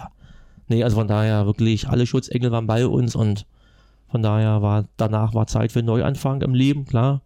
Die, die Überlegung war da, nochmal neu anzufangen, tatsächlich, bei uns allen. Und mein Segelpartner und ich sind nochmal nach, nach Holland gefahren, geguckt, kann man da irgendwie arbeiten, gibt es dann eine, eine, Werft, wo man die Boote mit unterstellen kann. Und, aber irgendwann war die Luft raus, hast du gesehen. Und finanziell wurde es schwer, wir haben die Boote wieder zurückgebracht. Und in dem Moment, als wir in der Scheune stand, standen, war, also bei mir war die sofort die Luft raus und ich habe mich da sofort ausgeklingt und ähm, dann war auch ein bisschen Funkstille zwischen uns, aber inzwischen sind wir wieder, also mit, mit zwei, mit den beiden Brüdern wieder immerhin noch beste Freunde, arbeiten sogar beruflich zusammen. Der eine macht Radsport bei uns in, okay. bei Tourisnet und mit dem anderen gibt es auch Verknüpfungen, privat sowieso, aber auch, auch ein bisschen beruflich. Also guck mal an, ja. ja. Aber aufs, aufs Wasser bekommt dich so schnell keiner mehr. Oder zumindest auf so einen Segelturm also zu, zu der Jahreszeit natürlich da äh, Nordsee oder auch Atlantik, nee, ich glaube nicht. Nee. Also ich sag mal, jetzt wo natürlich, also bei meinem besten Freund, das sind jetzt auch zwei Kinder, ähm, die sind, haben das sind ähnlich alt, also meine sind jetzt neun und ähm, drei und seine sind acht und zwei. Die Großen sind beste Freunde schon und die Kleinen sind auch noch gute Freunde. Und natürlich irgendwann sagt man sich, okay, man selber, hm, naja, für sich selber die Boote nochmal ausbohren, aber vielleicht mit den Jungs irgendwann, wenn sie Lust haben. Aber dann eigentlich, bitte, mach keinen Scheiß und fahr sonst wohin. Aber auf die Ostsee, wie alle mal zusammen nach, nach Bornholm oder sowas. Ja, klar. Also, weil die sind so massiv gebaut. Da im Sommer irgendwie rüberfahren, selbst wenn man ein bisschen, bisschen steife Brise kommt. Also, da würden, da würden wahrscheinlich Erinnerungen hochkommen, aber man selber wüsste, ich meine, was die Boote mitgemacht haben, ja auch drei Tage Sturm. Und, ähm, ja, als da, wo die durchgeklettert waren vor Holland, waren halt auch Sandbänke. Da hätte man auch gar nicht ähm, also Sandbänke im großen Sinn natürlich. Hätte man gar nicht kreuzen dürfen, aber es ging halt nicht. Wir wollten da irgendwie in den einen Hafen rein, das ging nicht, da mussten wir parallel zur Küste, das war einfach, ja, shit happens. Ne? Das, das war, ähm, war ja auch eine Versicherungsfrage und auch die Wasserschutzpolizei, wir mussten das ja alles auswerten danach, die haben auch gesagt, okay, klar, müssen wir uns nicht drüber unterhalten zur Jahreszeit auf der Nordsee, aber so wie ihr dann gemacht habt, ähm, ging dann halt nicht anders dann, ja. Ne? Das ja. ist ähm, nach drei Tagen da irgendwie durchknüppeln bei Sturm. Klar wolltet ihr musstet und wolltet irgendwo einen Hafen anlegen, weil keine Minute irgendwie äh, die Augen zugemacht, völlig dehydriert und gab auch ein paar, paar, technische Sachen, die dann schon heikel wurden, weil natürlich klar, bei, bei so einem Wellengang und dann, da zeigen sich ja erst die Schwächen auf dem Boot, du musstest ranfahren, du musstest irgendwie zusehen, dass du doch mal in irgendeinen Hafen kommst und da war es halt in Küstennähe und ähm, ja, da war eben nichts zu machen. Ne? Also bei, wenn da Nordseewellen fünf, sechs Meter hoch sind und dann Sandbänke sind und dann ähm, überschlagen sich die Wellen auch, auf, auch äh, vier, fünf Kilometer von der Küste entfernt und dann ist da eben, ja, also von daher, also so, sowas gibt es dann auf der Ostsee jetzt in dem Sinne jetzt nicht. Also da, wenn da ein bisschen Brise kommt mit, mit acht, naja, wo wir nach Bornholm trotzdem fahren dann. also, also nicht, da, da wo ich jetzt nicht Schiss haben dann, ja. Also das, aber so, so eine große Tour, Nee, ich glaube nicht. Nee. Das ist ein. Nee, das ist zu tief verankert. Das ähm, kriegt man nicht mal raus dann, ja. Das ist wie mit einem schweren Autounfall. Ähm, den haben wir auch mal gehabt, 97 im Herbst, und ähm, muss sagen, das hat mir eigentlich so. Das war eigentlich fast noch übler. Das ähm, habe bis heute bis jetzt keinen Führerschein, ja. Auto. Ging einfach nicht. Kann zwar mitfahren mittlerweile, nicht das Ding, aber, aber so, eine, so, so, so eine Sachen sind halt, ne, die sind halt fest verankert dann, ja. Ich müsste halt dann so ähm, das Trauma halt aufarbeiten, um meinen Führerschein zu machen, aber man braucht es ja nicht. Man kann ja mit der Bahn fahren. Ich wohne ja in Berlin, ist nicht nötig, von daher. Und Segeln, da würde ich mich zaghaft rantasten. Dann, ja. Ist ja anders als ein Autoverkehr. Da muss ich halt rein, dann weiß ja. ich. Da ist halt eine Landstraße. Es wird halt auch mal dämmerig, es würde dunkel werden und dann wüsste ich, wird ganz heikel, ja. Okay. Psychologisch und ja. ja. Auf jeden Fall ein ja, entscheidender Punkt oder ein wichtiger Punkt in deinem Leben, wo du dich danach neu orientiert hast. Ähm, du bist ja in Berlin und äh, zu dieser Zeit wenn ich es richtig in Erinnerung habe, ist der Schal aus Leverkusen mit, nicht mitgekommen, wenn man den gezogen hat. War das richtig so? Irgendwo habe ich das mal gelesen oder gehört. Das war das zweite Auswärtsspiel in Gladbach, aber nach der gleichen neuen gekauft. Ja. ja. natürlich so offen, offen umgelegt, ne, ganz klassisch. Da einmal auf dem Bökelberg das erste Mal im Herbst 91, da war er weg dann, ja. Irgendwann wusste man, man macht einen Knoten rein und das ist Ja, es muss einmal rumliegen dann, ja. Aber dann alle Erfahrungen gleich beim im ersten Herbst gemacht dann, ja. Okay. Eigentlich den, den, ersten Knüppelschlag da auch im Bochum und Gladbach bekommen, dann irgendwie, also völlig sinnfrei, ne? Die haben da einfach alles die Straße runtergetrieben wie Vieh. Das ähm, hat ja damals ja noch weniger interessiert. Es gab ja keine, hat ja keiner gefilmt, ne? Die haben da ja machen, manchmal machen können, was sie wollen, ja. Hm. Polizisten, ja. Ja. Du Hast zu dieser Zeit dich mehr um die, das Segeln gekümmert oder lag da auch der Blick so auf den Fußball und warst beim FC Berlin engagiert, hast dort geschaut oder war das zu dem Zeitpunkt noch nicht? Die drei Jahre von, von 98, sage ich mal, bis um, ja, im Nachfeld natürlich des Segelprojektes dann Anfang 2000, sagen wir so zwei, zweieinhalb Jahre war eigentlich Fußball, war völlig weg. Also, okay. also vorher sowieso auch rein arbeitstechnisch manchmal, manchmal noch zu Hertha gegangen, die ist ja ähm, auf, Hertha ist ja aufgestiegen, 97, noch ein paar Spieler mitgenommen, so zwei, drei dann. Aber dann, mussten wir uns so aufs, wir mussten uns einfach aufs Segelprojekt konzentrieren und dann hast du vielleicht mal Pokal mal abends geguckt, dann aber Weltmeisterschaft 98 natürlich, wie alle zusammen dann irgendwie abends in der Scheune noch, aber und auch nachmittags, aber ansonsten da völlig raus, ja. Und ähm, genau, um drauf zurückzukommen zum BFC, das war eben genau die, die Phase, als ich aus Leverkusen zurückkam, hatte ich natürlich dann verstärkt Nordostfußball geschaut. Alles. Ich bin nach Zwickau gefahren und um Rostock, Dresden, alles mal mitgenommen hier im Osten und natürlich geguckt, was macht Hertha, zweite Liga, unter der Woche, Union und natürlich FC Berlin auch. Zum Glück gab es dann ja die Regionalliga, das war natürlich ein absoluten Zugewinn. Das glaube ich hat auch manche Vereine auch im Osten wirklich gerettet, weil es tatsächlich so ein Hoffnungsanker war. Also das war ja wirklich, war ein paar ordentliche Partien auch mit bei. Und dann fuhr der FC Berlin dann im November 94 auch nach Leutsch zum FC Sachsen. Und ähm, ja, da auch mein erstes Erlebnis gehabt, dass mich da ähm, draußen ein paar Leute empfangen haben, weil ich war nicht Gästeblock, sondern wollte mir die Sache erstmal neutral anschauen. Bin dann mit den Berlinern zurückgefahren und ähm, ja, das war wie, wie, wie, wie eine Taufe so ein bisschen, ne? Das ist wenn du das erste Mal so richtig paar reinkriegst, sagst du, okay, dann das nächste Mal stelle ich mich mit bei denen rein, dann passiert das definitiv erstmal schon mal nicht, dann kann es zwar Probleme erstmal mit der Polizei noch geben, aber dass da irgendwie 5 zu 1 dann oder die Leute einen auf einen warten, ist dann ja eher ausgeschlossen, dann, was Einzelne irgendwie unterwegs ist und trotzdem als Berliner erkannt wird, allein schon wie, aufgrund der Aussprache. Da habe ich gedacht, nee, also so ein Ding mache ich dann einfach nicht mehr bei solchen Spielen, ne? Und ähm, ja, und natürlich hat mich das auch ein bisschen gereizt, natürlich so das generelle Auftreten da beim BFC, so war so eine Mischung, hat so ein bisschen Schiss gehabt, auch im Heimspiel kann man sich da ein bisschen mit ranstellen oder wird man da bloß ausgelacht oder vielleicht auch mit einem mit einem Fußtritt so mal so halb locker aus der Kurve treten, so, so manchmal schon gesehen, ne? wenn da einer so völlig schräg aussah, na gut, dem wurde schon klar gemacht, was weißt du denn hier, ne? verpiss dich hier, ne? ist mir zum Glück nicht passiert und ähm, und hat man sich so ein bisschen mehr rangepirscht, ne? Und man hat sich da auch ein bisschen mehr mit reingestellt. Gab halt auch ein Spiel in Dresden gegen, äh, BFC gegen Dresden, 3 zu 4. Und da hingen die am Zaun, das war irgendwie 0 zu 4 und dann kamen die noch richtig dicht dran. Der Ausgleich fiel aber nicht, aber das war so mit 2000 Zuschauern mal so das erste Heimspiel im Sportforum. Da hast du einfach vergessen, dass du gar nicht mit dazugehörst so richtig, sondern du hast einfach mit drin gestanden, am Zaun gerüttelt. Man, man war ja nicht fremd im Fußball, das war ich so nicht. Ja. Man, also ich konnte schon abgehen, aber da war man immer so zaghaft, ne? Aber dann warst du eben da völlig mit bei und ähm, ja, und irgendwann hat man halt die ersten Leute kennengelernt und ähm, hat sich da so ein bisschen, ja, ein bisschen wohlgefühlt. Ne? Dann kam halt das Segelprojekt, mhm. völlig raus und dann hieß es da wieder neu anfangen. Dann war es wieder so, ein bisschen schnuppern, Union ja plötzlich da, zweite Liga. Klar war ich neugierig, was da auch passiert das ist ja von meinem Heimatort Marsdorf, Wallersruhe ja nur ein Sprung weit weg dann. Ne? Klar habe ich geguckt, was Union macht und habe es denen auch gegönnt, weil Ostberlin, ne, ich war froh, dass da endlich mal Bewegung ist. Habe gedacht, so, jetzt der BFC nochmal nachrücken und dann wird es richtig dufte hier in Berlin. Ja, Hertha ja sowieso schon erste Liga gewesen, also es passierte ja was in der Hauptstadt. Und ähm, da war so, war so ein Spiel, dann ja auch dieses Aufstiegsrundspiel BFC gegen Magdeburg ja 2001. Und ähm, ja, dann natürlich da ordentlich mit die Fieber dann, ja. Auswärts konnte ich nicht mitfahren, ich weiß gar nicht, woran es lag. Ich konnte es mir irgendwie nur auf dem Fernseher irgendwie anschauen, das Rückspiel aber beim Hinspiel im Sportforum gewesen und ähm, das war so eine kleine Initialzündung so nach dieser Fußballauszeit. Oh, ich habe da mal richtig Bock drauf dann, ja. ja. Das, das, was ich gemerkt habe, war nämlich zur Jahrtausendwende, dass mich die erste Liga plötzlich gar nicht mehr war ein bisschen bei mir die Luft raus. Ja. Das ist auch so, das, das, das Fangeschehen, diese ersten Ultra-Entwicklungen, das war überhaupt nicht mein Ding, gar nicht. Also, ich hab mir das irgendwie angeguckt, das wirkte irgendwie alles, ja, lächerlich. Also, das habe ich auch in Leverkusen am Anfang schon so gesehen und dann fing es da auch mit einer Family Street irgendwie an, auf der Gegengrade.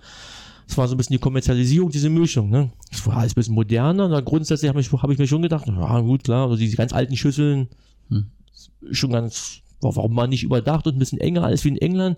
Aber manche Entwicklungen haben überhaupt nicht geschmeckt dann, ja. Das, ähm, und auch dieses, dieses Ultra-Gehabe dann mit Dauergeschwenke und äh, Pokémon-Figuren und Pipapo. Also das ist gedacht, oh Gott, was denn das für Scheiß? Und ähm, weil natürlich auch zum Teil auch sehr, sehr junge Fans waren, die nach Vereinen, ne, kann man darauf an, mal, naja, also das hat mich irgendwie tatsächlich Anfang des Jahrtausends habe ich mich da nicht abgewendet, in dem Sinne, ich habe da echt mehr, mehr Bock drauf gehabt, da auf um, Regionalliga und Oberliga, ja. Und dann war gut, der BFC in Suso da gespielt. Gut, der war erstmal weg vom Fenster nochmal sportlich, der war zwei Jahre in der Verbandsliga dann, nach ja. dem Magdeburg-Spiel.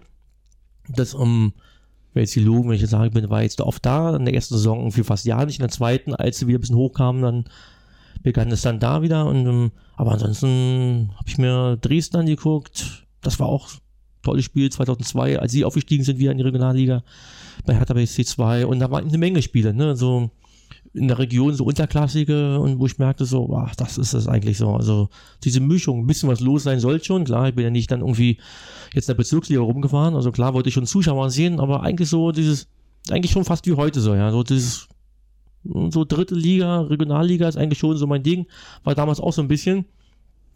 Und um, ähm, lustigerweise hatte ich dann eben so ein, zum Beispiel Hansa Rostock damals gar nicht so einen Fokus gehabt. Die erste Liga hat man geguckt, sich gefreut, wenn Hansa da gut mitspielte.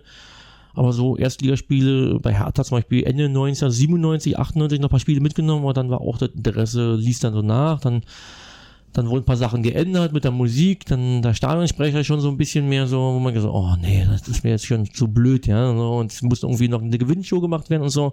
Logischerweise gab es sowas vorher ja nicht in der zweiten Liga bei Hertha. Ja. so, oh nee, das war mir irgendwie manches, man hat, man hat gemerkt, wie sich das Publikum auch geändert hat und ähm, ja, viele Ältere mit Kunden dann auch so plötzlich verschwunden sind und ähm, auf, also auf den Gegengrad im Olympiastadion und hat Entwicklungen gesehen und ja, ja ne, aber dann ähm, nahm das aber trotzdem zu, wie das Interesse, also ab zwei, ich sag mal so, zwei, ähm, 02, 03 war tatsächlich dann so, also das Feuer wäre richtig da. Ich mir alles angeguckt, alles Mögliche. Sehr viel beim BFC dann auch, als wir zurück waren in der, in der Oberliga. Natürlich gehofft, okay, jetzt irgendwann muss der Aufstieg passen an die Regionalliga und ähm, bin mit denen auch sehr, sehr, sehr viel auswärts auch mitgefahren und ähm, habe mir alles Mögliche auch noch angeguckt, bei Union natürlich dann irgendwie auch. Und ähm, so 2000, 2001 hatten Carsten und ich ähm, schon private Webseiten gehabt. Ja, und also, dieses Projekt ne, mit dieser äh, Mauer, die er da. Äh genau, genau, genau. Wir hatten, also der Carsten und ich, wir haben uns ja 91 im Herbst kennengelernt, ja nie aus den Augen verloren. Auch während des Segelprojektes war er einer der wenigen Freunde, mit denen ich dann regelmäßig Kontakt hatte weil ähm, manches ist da leider eingeschlafen, man war da nicht mehr groß ansprechbar, man war da so. Hinzu kam sicherlich eine, eine leichte Arroganz, eine Überheblichkeit auch, wenn man da so ein bisschen Promi ist. Also so leicht, also mit, sagen wir mal, mit zu Kumpels so, so aus dem fernen Umfeld, die schon so, ah oh nee, jetzt geht dir mehr viel auf, auf den Keks mit dem Zeug. Man hat ja nur noch von sich gesprochen und guck mal hier und guck mal da und hast du schon gesehen. Und dann manche haben sich da echt abgewendet, aber ähm, Gut Carsten hat darüber hinweggesehen und ähm, der Kontakt blieb immer intensiv. Und im Herbst 2000 zum Beispiel bin ich nach, mit der Transip gefahren nach, nach Irkutsk und Vladivostok und Peking. Und dann hat er gesagt, Mensch, ich habe hier eine Webseite mir eingerichtet, der war schon seit 98 im Netz dabei, als einer der allerersten, die so privat wirklich zugange waren. Und meinte so, mach mal hier eine, äh, machst du mal hier ähm, eine E-Mail-Adresse und du hast so tolle Dias und so, scan noch mal ein und mach aber eine Fotoseite so ein bisschen, so Reise, ne, Brasilien und, und, und ähm, Russland. Da habe ich dann HTML selber irgendwie kennengelernt und dann haben wir parallel so unsere eigenen Projekte gemacht dann, ja. Haben dann 2001 diesen Marsch auf dem Berliner Mauerstreifen gemacht und 2003 mh, ähm, quer durch Deutschland, entlang der deutsch-deutschen Grenze der ehemaligen und ähm, haben da auch versucht, möglichst viel, also zeitgemäß 2003 ja noch nicht so viel wie, wie heute, aber versucht, alles Mögliche ins Netz zu stellen, Kontakte zu knüpfen und ähm, hat auch ganz gut geklappt. Dann, wir haben eine Wanderausstellung auch gemacht und waren auch in dem Bereich da sehr viel aktiv. Dazu diese Reise, meine eigenen Seiten. Wir haben noch ein Forum eingerichtet, wo wir zusammen ein bisschen was gebündelt haben. Dann habe ich noch wie so eine Art Blog gemacht, also in dem Sinne, dass ich immer einen neuen Beitrag zugefügt habe im Fußballbereich. Da habe ich manche BFC nämlich schon als Sammermarco gekannt. So sagen wir mal so 2004, 2005, 2006. So ein paar Fotos mit reingestellt, ein paar Kurzberichte gemacht und im Nachhinein muss ich da arg schmunzeln. Gibt ja diese Webarchive, ne, wo sich das mal angucken kann. Aber gut, die Leute fanden es damals schon ganz dufte und ähm, dann kam es so Stück für Stück. Wir haben schon so Fotodoku, war so ein Forum, das war echt gut frequentiert. Da ging schon richtig gut die Post ab und dann schon mit Werbebandern und so ein bisschen da rumhantiert und uns da diebig gefreut, wenn wir irgendwie mal 200 Euro mal so verdient haben im Monat. Und ähm, haben dann überlegt, was für Projekte könnte man noch im Bereich Reise und wie auch immer. Und da hatte er 2007 Tourus dann gegründet. Er, er erstmal alleine, so als Reiseportal. Und ähm, da haben wir noch so ein politisches Tagebuch noch gehabt, noch parallel, also alles Mögliche ausprobiert. Und ähm, dann kam das Schlüsselspiel im BFC bei Tennis Borussia im September, im Dezember 2008, als die Zwischenfälle, Zwischenfälle waren mit, mit der Polizei, also so dieser reingestürmt ist mit Pfefferspray und und ähm, im Schlagstock. Und da haben wir telefoniert und dann meinte so, Mensch, ja, das klingt ja wirklich arg, also was für eine Scheiße, so, hast paar Fotos und so, habe ich gemacht und Video vor allen Dingen und so, mach auf YouTube und so, pack das rein und mach mal einen Bericht zu. Pass auf, ich mache hier eine Fußballrubrik jetzt bei Turus und ähm, lass uns auch Fußball machen. Ich meine, so lange immer so überlegt und lass uns da mal ein Fußballportal und im Forum eigentlich mal nur alles reingepackt. Jetzt machen wir, jetzt machen wir einen Bericht da irgendwie rein. Und der ging in die Decke, ne? Der war dann im BFC-Forum ähm, verlinkt und alle sich gefragt, was ist denn Turus? Wer ist denn bitte der Erste, der irgendwie wahrheitsgemäß schreibt und das Video mit dazu, der ist ja mittendrin gewesen dann irgendwie, also richtig dicht dran. Das ist ja utopisch, was ist denn das? Und so, kennt ihn einer und so. Ah, da manch, manch einer gesagt, ihr glaubt, jetzt der Samba Marco, der da irgendwie auf der privaten Seite auch zugange ist. Und, und dann ging natürlich dann rasch, ne? Dann natürlich sofort einen Namen gehabt, weil die Leute mich dann vorher schon kannten. Da war ich dann beim BFC, um, war das um, durch offene Türen. Genau, geil, endlich mal ein, ein Online-Magazin, was über den BFC berichtet und das recht ordentlich mit, mit vielen Fotos. Und dann hat man natürlich da auch ganz, ganz schnell begonnen, auch über andere Spiele zu schreiben dann, ja. Also alles war, da hat man auch plötzlich Neugier gehabt, irgendwie mal in der Berlin-Liga ein Spiel mitzunehmen, weil man ja Fotos macht und einen Bericht, das, dann bekam die Sache ja einen Sinn, ja. Und dann gab es eine Resonanz und, und dann, da gab es auch Vorschusslorbeeren, das Online-Magazin, Online-Magazin so, und dann, also ganz, passierten ganz utopische Sachen, also wir waren ja noch völlig unbekannt, aber wir haben, oh, manche einfach probiert, wir haben Presseausweis beide gehabt und, ähm, da war 2009 noch Gladbach gegen Köln. Wir probieren es einfach. Na, Innenraum war uns jetzt nicht so geheuer. Ach, machen wir zwei Pressekarten für die, für die Haupttribüne ne, und beantragt. Zugesagt, ja. Wie jetzt? wir nur so als bei erste Liga, ne? Wir so, kann jetzt nicht wahr sein oder so, ne? Wie, wie das, das, das klappt. Akkreditierung, also bei kleinen Sachen ja schon gesehen, bei Union hat das sowieso von Anfang an hingehauen damals. Aber wow, ne? Wow. Wir beide auf der Haupttribüne gesessen und gedacht, naja, eigentlich hätte schon einer in den Innenraum gemusst, aber naja, kann man ja später nochmal machen. Und ähm, haben wir einen Bericht geschrieben, der kam auch ganz gut an, da hat man sich einen Namen gemacht. Dann, und, dann hat der, und dann ging es dann peu à peu. Mit den Referenzen hast du in der dritten oder in der Regionalliga natürlich relativ schnell auch Akkreditierungen bekommen. Jeder für sich selbst und ähm, so nahm das dann so seinen Lauf dann, ja. Und also nicht, nicht alle Vereine waren begeistert vom Magazin. Weil natürlich manche auch ein bisschen sehr reiserig vielleicht auch war und natürlich auch sehr viel Pyrotechnik als Aufmacher. Die haben gesagt, ja, ihr seid ein Fanmagazin und ihr seid ja irgendwie und ähm, man musste so ein bisschen seinen, seinen, seinen Stil und auch den Weg finden und ähm, ja, ich hier vor allen Dingen in der Region Nordost und Carsten halt in, im Westen, also vor allen Dingen diesen Bereich, so von der Oberliga bis dritte, zweite Liga. Erstes natürlich immer schwer für so ein Magazin, was jetzt nicht so, so gigantisch groß ist. Aber man hat sich, ähm, man hat auch Vertrauen. Vertrauen von Fanszenen, Vertrauen von, von Vereinen. Und ähm, ja, jetzt ja, Fußballbereich, elf Jahre jetzt, ja. Elf Jahre und in der Zwischenzeit ist ähm, Torosnet zu einem bekannten, zu einer bekannten Plattform bei Fanszenen und im Fußball ähm, geworden. Ihr habt viele, die mit unterstützen mit Bildern genau, genau. und Texten. Die groß, äh, den Großteil äh, äh, machst du oder die meisten Texte äh, kommen von dir. Die werden regelmäßig kommentiert gelesen. Und äh, es haben sich ja danach auch noch das ein oder andere Fanportal entwickelt. Also offensichtlich hat ihr da eine Nische ähm, gefunden, äh, die sehr ja, interessant ist und, und, und die gefehlt hat vorher. So den, den Sicht, äh, die bisschen andere Sicht auf das Fußballspiel, das hat immer gefehlt. Ja, das hat sich, glaube ich, im Vorjahr sehr in, in, in, Foren so gebündelt. Zum Beispiel auch hier die Defense hier, Nordost von Stefan Trosin vom NOFB-Shop. Da, wenn ich da was gesucht habe, habe ich halt da geguckt dann, ja. Genau. Also an, an, an guten Informationen. Dann sind wir natürlich dann irgendwas von von Action und, und Pyro wissen wollte, ist man auf Ultras WS und so ein Forum. Das spielte sich sehr viel in Foren tatsächlich ab so. Aber war mal sehr schwer zu sehen, naja, was ist Quark, was ist jetzt wirklich stichhaltig, war mal schwer einzuschätzen. Und ähm, ja, ähm, Seiten, man, muss, man hat ja natürlich mal geguckt, so, was, was macht die Konkurrenz, muss sagen, ist viel gekommen und auch unglaublich viel gegangen. Ja. Mhm. Also auch, auch große Sachen, ja, so mhm. Weiß Sports zum Beispiel, für die habe ich auch ein, zwei Mal geschrieben die sind dann, ja, die haben dann überhaupt nicht den Weg gefunden, haben dann ja die Rubrik dann zugemacht, obwohl sie eigentlich genug Kapital im Hintergrund haben, aber man gesagt, das lohnt sich nicht.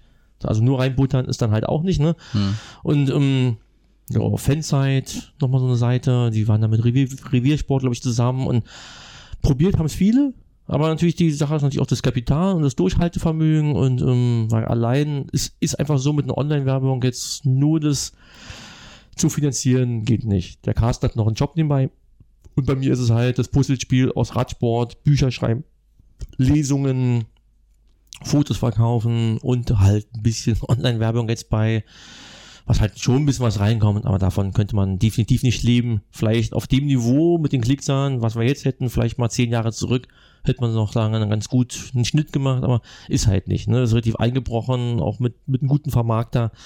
Da ähm, ist halt das Gesamtpaket in dem Fall dann, ja. ja. Okay.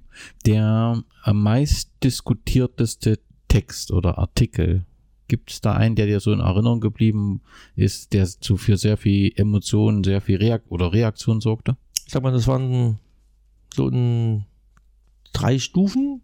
Die ersten waren tatsächlich so, weil man so aus dem Vollen schöpfte, 2009, das war ein Rückblick, 90er Jahre, man natürlich alles, man, man, man konnte ja alles aufarbeiten. Alles, was man hatte, hat man da voll reingehauen. Das waren dann so die, die ersten Dinge, die, ähm, oh, und dann, ähm, ja, völlig sprachlos, Leute. Oh, wow, 90er, was für ein Rückblick und diese Fotos und das war so, so, dann hast du sowas von mal verbraucht, ein bisschen verschossen. Und dann ähm, hat man sich so, hat man mehr Tagesarbeit gehabt. Dann kam 2012 definitiv nochmal einen guten Namen gemacht, auf jeden Fall. Die Sachen hier mit DFL-Papier im Herbst mhm. dann. Das war, ähm, äh, wenn ich die Sachen lese, ganz guten Ton sehr oft getroffen. Und die auch oft in den Stadien auch gewesen. Und ähm, dann hat, hat man auch gemerkt, dass hm, was am Anfang ein bisschen mehr Selbstläufer war, hast du ein cooles Spiel gemacht und, und Fotos und Pyro. Das alleine ähm, zieht, zieht nicht mehr. Die Nachhaltigkeit ist wichtig geworden, die Leute klicken nicht mehr auf jeden Bericht, lesen auch nicht mehr alles, weil das, das Netz ist voll. Ne? Also du musst wirklich was, ähm, die Leute wissen zu schätzen, dass die Texte bei uns ein bisschen länger sind. Aber die Matte, die Latte ist echt mal hochgelegt, merkt man auch. Für sich selber auch, ne? also so wie 2009, so locker flockig, so kurz und ein paar schöne Bilder und vielleicht noch ein Video mit drin, dann rockt das.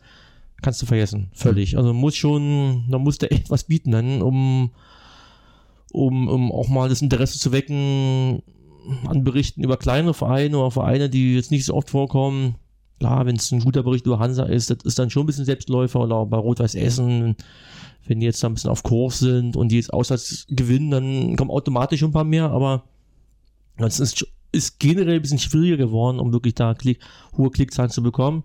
Um auf die Frage zurückzukommen, klar, also mir ist schon klar, welcher Bericht am meisten diskutiert wurde. Das war natürlich das Auswärtsspiel Hansa in, in Zwickau, ja, das ist, glaube ich, war, glaube ich, was am meisten diskutiert wurde, nicht auch angeklickt, sicherlich, und diskutiert ich glaube, das war schon dann so die Nummer eins. Ja. Hat dann, glaube ich, schon so die Runde gemacht, so auch unter all den Groundhoppern so in Deutschland. Das ähm, hätte ich, äh, ich, mir war klar, dass der Bericht schon eine Reichweite bekommen wird und kontrovers diskutiert wird, aber dass es dann so, dass man auch noch ein Jahr später darauf angesprochen wird, ähm, ja, also das war schon eine Nummer, ja. Na, es war halt, ähm, man konnte sich sehr in deine Situation reinversetzen. Also es war sehr persönlich geschrieben, sehr bildlich geschrieben und das könnte so jeder letztendlich genau. nachvollziehen. Mir, mir war es in dem Fall wichtig, ähm, hatte insgesamt gemerkt, die, insgesamt eigentlich gemerkt, die, das zeitnahe Schreiben ist gar nicht so wichtig bei uns. Ich kann auch einen Tag später das setzen lassen, ist oft sehr, sehr viel besser sogar. Und dann so richtig so am, am Morgen mit dem Kaffee dann so richtig reinhauen, ein bisschen die so Gedanken sortieren. In dem Fall habe ich auch die Notizen alle im Auto gemacht, wirklich live vor Ort, ja. Weil ich habe ja Zeit gehabt, habe dann im Auto gesessen, dann mit Handylicht so ein bisschen da geschrieben und Notizen gemacht und genau eins zu eins ist aufgeschrieben, wie ich das in dem Moment empfinde. Im Nachhinein hätte ich es anders, manches anders formuliert. Vielleicht auch wieder ein bisschen mehr mit Distanz und vielleicht auch so, pff, ach naja, was hätten sie machen sollen, tralala. Aber in dem Moment, wenn du da im Auto sitzt, ähm, hat sich die Frage nicht gestellt. In dem Moment, wo auch noch einer mit der Taschenlampe da rumfunzelte, mir war, es war nie geklärt, ob der da bloß Flaschen gesucht hat oder die Autos ableuchtete oder die Kennzeichen was auch immer. Aber du sitzt in einem Auto, dein Kumpel ist im Stadion und dann irgendwie da in diesem Rollbaugebiet da im Auto, das war ja auch nicht warm oder so, es war ja recht, recht frisch und kühl draußen. Es war, es war gruselig, Punkt aus, ja. Und, ähm, und wenn, wenn wir später, als wir später irgendwie die Stadt verließen mit dem Auto, ich meine, das ist für Auswärtsfahrer dort, ähm, da gibt es immer den Kreuzungen, wo die guckt und gerade wo die es aufstauten, so, es ist ja auch ein Risiko es ist ja ähm, keine gemütliche Stadt in dem Sinne wie Auswärtsfans und hat natürlich auch so seinen, seinen spannenden Faktor. Also es war ja, es war ja auch mit einem schmunzelnden Auge und irgendwie, äh, ja, cool, ob ich es jetzt cool fand. Ich fand es eine Sauerei vom, vom Pressesprecher, also im Vorfeld, das mich so auflaufen zu lassen, indem er mir die Akkreditierung verweigert. Ich ähm, schreibe dann noch bestimmte Leute an und kündige mich damit auch noch an und im Prinzip bin ich da ein bisschen ins offene Messer laufen, weil die im Prinzip schon ihre Taktik zurechtlegen konnten, sagen, okay, geguckt wird da sowieso und bei mir wussten sie eigentlich, müssen wir ein bisschen gucken, der wird da schon irgendwie drin und im Prinzip dann schon, haben sie mich sofort erkannt, ja. Und das war halt, ähm, ja, das, das war ein bisschen Mist, ja. Und ähm, die, die Ausrede, mir die Akkreditierung zu verweigern, die war eben gelogen. Ich will jetzt gar nicht noch weiter ausholen, aber das war eben, ja, die Fanszene da auch so ein bisschen die Hand drauf, so ein klein wenig vielleicht, oder vielleicht hat er da irgendwie auch persönliche Befinden gehabt, aber da hätte er ehrlich sein können dann, ja, und das war eben die, diese Lüge, war, war gelogen, weil Ähm, das war eben, ich hatte gesagt, es war eine Anweisung vom DFB und natürlich Quatsch gewesen, weil in den nächsten Wochen war ich dann wieder in Magdeburg und Rostock und anderen Vereinen, also dann hätte er da irgendwas spürbar sein müssen. Man hat ja auch mal ganz vorsichtig mal nachgefragt, hätte ja sein können. Natürlich, theoretisch ist da irgendwas und so, ne? Und war ja nicht. Das war tatsächlich, und ähm, da ich gedacht, na, also das war schon blöd. Also das war, das hat mich dann schon geärgert dann, ja. Die Situation als solches habe ich gedacht, na gut, das hätte ja so, könnt, kann ja auch anderen Zuschauern halt so passieren und von daher ist eben so der, der kleine Kick beim, sozusagen beim Fußball. Aber in meinem Fall ähm, wollte ich ja grundsätzlich ja nur meine Arbeit verrichten. Und das auch noch für Rostock dann. Und ähm, naja, hat mich dann schon, klar, ist natürlich eine Granate bei rausgekommen mit hohen Klickzahlen. Aber ähm, unterm Strich ähm, hätte ich doch verzichten können. Die hätten mir den Innenraum gegeben. Ich hätte mich nicht einen Meter da Richtung Heimbereich bewegt. Ganz üblich wäre ich da auf Gästeblockseite gewesen und dann wäre nichts gewesen, gar nichts. Aber Rostock kennt man die Leute. Da geht man auch mit Gefühl ran. Ne? Ist dann, den krauchst du auch nicht auf die Pelle. Da, da weiß man, wie man es machen muss und also nichts wäre gewesen. Dann hätte, hätte man sein Auto irgendwie geparkt auf dem Presseparkplatz und gut wäre gewesen. Ja. Und das natürlich so, also ja, eigentlich blöd, ja. Also dann schreibst du noch vorher hin, dann, naja, gut, okay. Okay, 30 Jahre nach dem Mauerfall haben wir aktuell. Du führst das Portal mit Carsten, der, äh, glaube ich, im Osten geboren ist, aber jetzt im Prinzip in Nordrhein-Westfalen äh, lebt. Wenn ihr euch so austauscht und du hast ja auch Erfahrung in den Fanszenen, gibt es 30 Jahre nach dem Mauerfall Unterschiede in den Fanszenen zwischen Ost und West? In der Art, in der Struktur der Organisation? Ja, ähm, mm, ja, also hätte mir einer in den 90ern so eine Glaskugel hingelegt und gesagt, pass auf, also hier Dresden oder Rostock oder andere Vereine überhaupt erstmal so, so eine gewaltigen, äh, Magdeburg ist ja völlig utopisch, wenn man mal 20 Jahre zurückdenkt. Wende, Äh, das ja. ist völlig überraschend natürlich und ähm, dieses Brachiale und ähm, die, diese Massen, die auch auswärts bewegen können, also, also das ähm, hätte ich nie, nie für Möglichkeiten. Vielleicht natürlich bei Rostock, klar, so, so ein Ding wie 95 im Berliner Olympiastadion, dass Massen bewegt werden können. Dass das schon irgendwie von der Sympathie Top 10 in Deutschland war, hat man ja schon gemerkt. Also klar, denkbar schon, aber so auf Dauer, ne, so. Und dann geschweige, wenn die absteigen in der dritten Liga, also damals wäre es ja Regionalliga gewesen, immer, also ut utopisch die Vorstellung, ja. Und ähm, das ist ähm, eine sehr, sehr angenehme, positive Überraschung und vor allen Dingen, dass auch die Nachwuchs, also der Nachwuchs, die, die jungen Generationen, was natürlich auch den Eltern dann zu verdanken ist, dass die halt ähm, die, dieser Stolz, ja, auf die Heimatstadt und auf den Verein und auf die Historie des Vereins, also ja, da bin ich baff. Also wirklich, muss ich sagen, wenn ich da so 20-Jährige sehe oder auch mit 25-Jährigen auch spreche, wie auch immer, Wahnsinn, wie die das verinnerlichen dann ja, so dieses MacPom-Ding, jede Region anders, nur nach Dresden und was da für eine, für eine Einheit und für einen Stolz entstanden ist, auch Magdeburg bei einer Lesung gewesen in Tangerhütte, Wahnsinn, Wahnsinn. Also das ist tatsächlich vielleicht ähm, im, im Osten, im Nordosten manches noch intensiver als vielleicht ähm, im Westen, also jetzt wirklich rein geografisch auch gemeint, das ist halt, äh, wenn man das guckt, wo, wo Magdeburg herkam, in der Oberliga 19er mit, mit 120 Mann dann nach Lichterfelde Süd am Wochenende und dann jetzt sowas. Natürlich ähm, Pipi in den Augen und, ähm, und dieses jetzt erst recht Gefühl, egal in welcher Situation, ob sportlich ist, ob es Probleme mit einem Verband ist oder mit anderen Fanszenen, also das ist einfach mal, das ist so geschlossen und so kompakt und also das ist vielleicht so, ja, das ist manchmal schon fast utopisch. Ja, vor allem, wenn man sich vorstellt, dass ja gerade in Magdeburg und auch Dresden Alternativvereine äh, im Plan waren und wenn es die geschafft hätten, wäre die Situation vielleicht eine andere, ne? Genau, ja, ja, spannend, spannend auf jeden Fall, genau. Und das war ja diese drei Standorte, Halle, Magdeburg und, und Dresden, Dresden SC war natürlich dann wahrscheinlich am bekanntesten oder wahrscheinlich auch am konkretesten, weil die waren ja wirklich mit einem Bein schon fast in der zweiten Liga, Dresden SC. Ja. Und da sagen alle Dynamo-Fans, also hätten die es geschafft.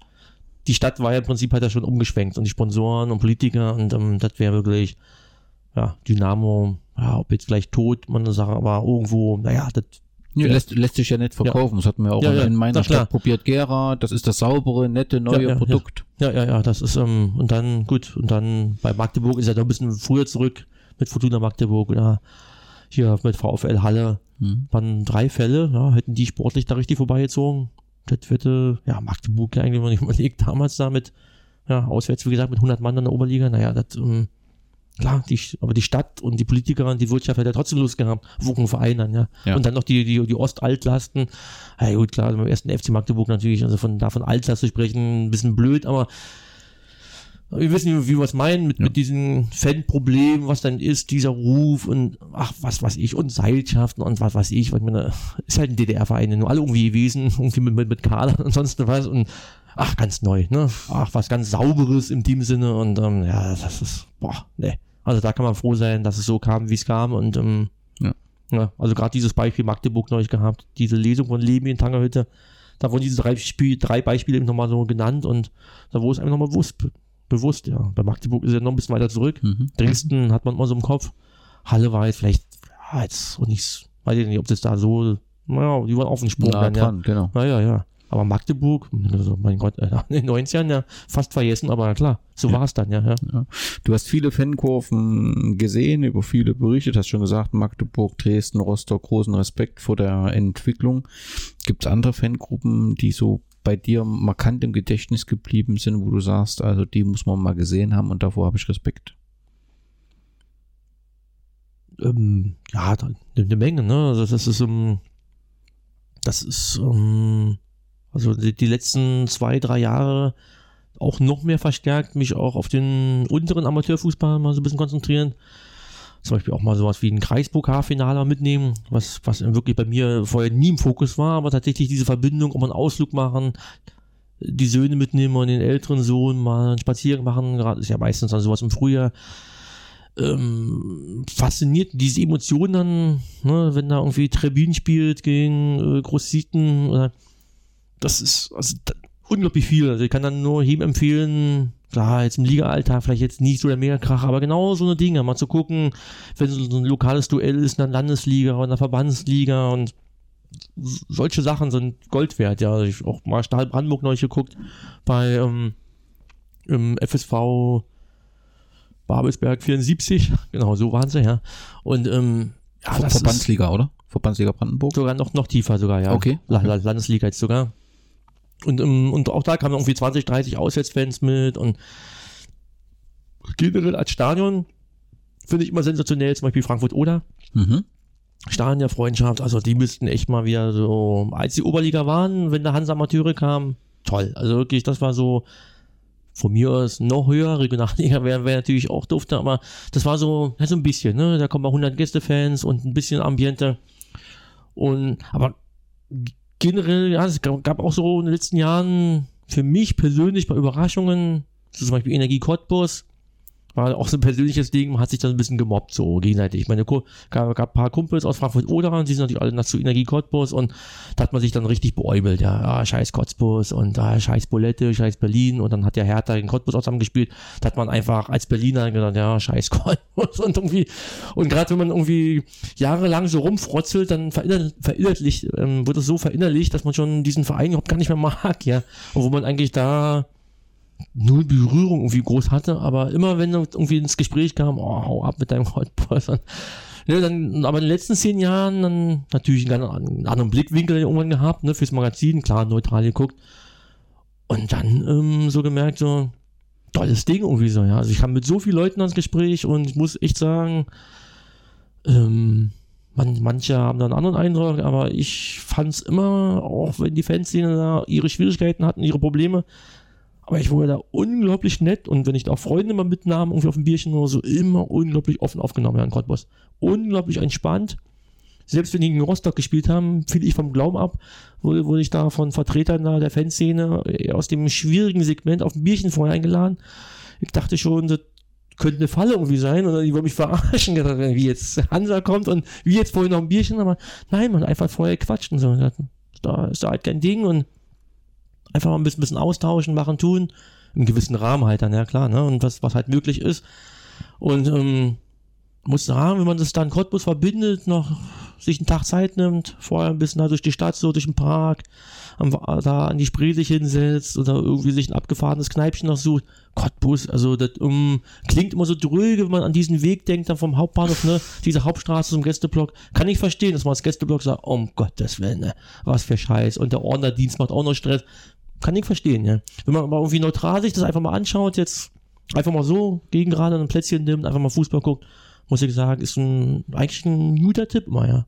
Man Ja. kommt da auch ins Gespräch und extrem entspannt, ja. Also da gibt es so Städte, naja klar, da musst du schon ein bisschen mehr so gucken, wenn du so als Fremder so rumläufst, so und das schon der Verdacht ist, dass du aus der anderen Fanszene kommst und du Groundtopper bist und aber eigentlich meine Erfahrung ist so Cottbus, also wenn man sich nicht total blöde benimmt, ist eigentlich eine tolle Sache, ja. Und um, ja, das ist so ein Hauch von, von Osteuropa, ne, ein Hauch von Polen. Der Osten natürlich ist da auch noch spürbarer als woanders. Also aber hat was, ja. Also so, Wobei Energie Cottbus ja so eine Wundergeschichte eigentlich ist als BSG. Ne? Ja, ja, also ja. nicht so auf äh, Platz 1 zu Ostzeiten, sondern war im richtigen Moment an der richtigen Stelle und dann hat man für die Möglichkeiten, die es dort gibt, eigentlich mehr als das Maximum rausgeholt. Das- irre. Also das ist ähm, das Spiel hier, ähm, Aufstiegsrundenspiel gegen Hannover habe ich im Fernsehen geguckt. Ich war beim Hinspiel sogar hingefahren nach, nach, ähm, nach, nach Hannover. War ausverkauft ja damals mit einem Kumpel, der aus Frankfurt oder kam, den ich auch in Leverkusen kennengelernt habe, mit, mit einem Auto hin. Wir waren so am Rand des Gästeblocks und das war auch eines der Spiele, wo dieser Ost-West-Hass, natürlich bei, bei so einem Spiel, natürlich Klar. auch beim Hinspiel, dieses 0-0, auch von Heimseite, von normalen Zuschauern, was da rumgespuckt und gepöbelt wurde, also das war, das war utopisch, ja. Das war, das, das war kaum in Worte zu fassen dann, ja. Klar, sind sie noch nie begegnet, wo auch und so, für beide mal tatsächlich mal, auch für Hannover nach längerer Zeit mal wieder, könnte es mal wieder hochgehen. Also das war irre. Das war beim, dass da beim Hin, dass da beim Rückspiel natürlich da die Emotionen nun komplett hochkochten, auch bei den Spielern, ja auch dann, das war völlig klar, ja. Und nach dem Hinspiel, also, ähm, und, und das Benehmen jetzt so im Gästeblock war jetzt dann nicht wirklich außergewöhnlich. Also Pyro hat da keine Rolle gespielt oder irgendwas, wo man sagen könnte, oh Gott, dann völlig da irgendwie durchgedreht. War, aber trotzdem, die Emotionen irre. Der ist Normalzuschauer aus Hannover, was der da rumpöbelte und rumspuckte, das ist, war, weil sie saßen irgendwie Gästeblock war unten, ich kann mich so dunkel daran erinnern, von oben, na, irgendwie Bierbecher runter und sonst was und die scheiß Ossis und sonst was. Boah, gedacht so, wow. Und dann im Rückspiel natürlich, wie gesagt, mit Cottbus konnte ich jetzt nicht so viel mit anfangen, weil er hat mal so ein bisschen gelächelt und gesagt, hm, hau bloß ab damit, aber bei dem Spiel natürlich habe ich da fest die Daumen gedrückt, ja. Nach den Erlebnissen dort, ich war nicht selber so betroffen, saß ja bloß neutral da, aber gedacht, oh, die armen Schweine da am Gästeblock, da ständig in die Bierdusche und, und vollgerotzt zu werden und sonst was. Und gesagt, wow, also das ist ja irgendwie, naja, also eine, eine schöne Fahrt im Westen, ja, auf jeden Fall, ja. Und man hat ja schon ein paar Spiele mitgemacht mit Ostverein im Westen und aber, aber so extrem, da war das ähm, im Vergleich zum ersten Auftritt von, von Rostock da in Köln, da ging auch ein bisschen heiß her, aber es wurde noch ein bisschen mit Witz genommen. Klar, die sportliche Situation war eine andere, da ging es ja nur um alles, aber, aber war ja irgendwie, also was da manche durchtreten, der Normalzuschauer, ja, nur den Hass in den Augen dann, ja, so als Hannoveraner, also das war, hat sich sehr eingeprägt, ja, also da habe ich mich dann wirklich gefreut, als Cottbus da aufgestiegen ist, ja. Und das wurden da ja auch noch weiterging dann, ja. Ja, im Berliner Fußball ist ja zurzeit eine ganze Menge los. Wir haben mit äh, Union gegen Hertha ein Derby gehabt. Wir haben bei Tennis Borussia Mitglieder, die sich für ihren Verein äh, zurückholen. Wie ist so aktuell dein Blick auf den Berliner Fußball? Ja, ähm, sehr, sehr, konkret, weil ähm, eine Zeit lang hieß es immer, ja, in Berlin guckst du ja immer nur BFC und mit einem privaten Herzen noch ein bisschen, da ist man schnell in so einer Schublade gewesen, gut beruflich auch eine Union mitgenommen, eigentlich auch nie ein Problem jetzt da auch bekommen und gehabt. Meinen Innenraum da gemacht in der zweiten Liga. Aber ähm, ja, aber dann irgendwann gemerkt, na, Berliner Fußball ist noch mehr, ja. Das war auch mir irgendwann bewusst, ja, du musst noch mehr machen, ne? du musst auch der Leserschaft ein bisschen mehr bieten.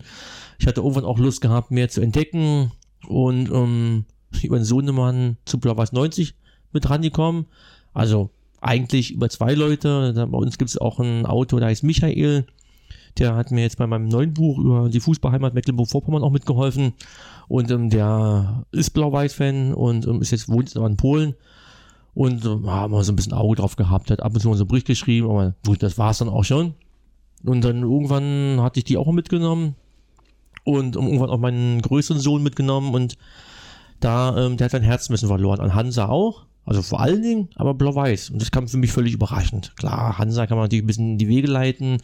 Schönes Amateurspiel mit, mitgenommen und ähm, mal schöne Videos gezeigt und tausendmal Hansa war immer gehört, oh, man geht ins Fleisch und Blut.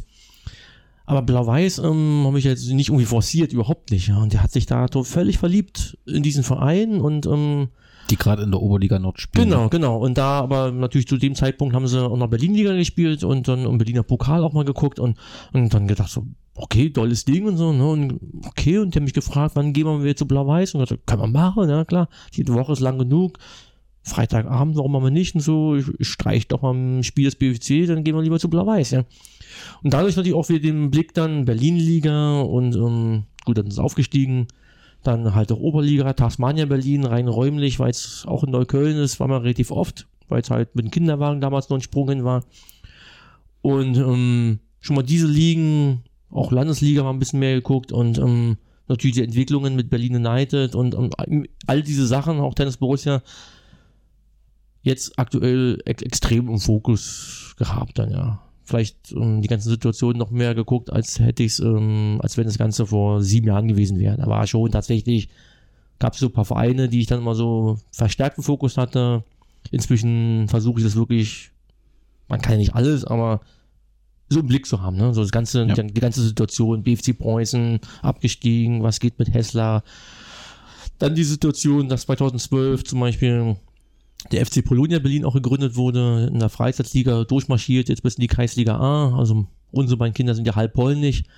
Und ähm, war ich natürlich sehr neugierig. Und ähm, mein erstes Spiel von Polonia in der Kreisliga C noch in Hirschgarten bei der zweiten Mannschaft vor zweieinhalb Jahren mit beiden Kindern auch zusammen gemacht. Ganz bewusst gedacht.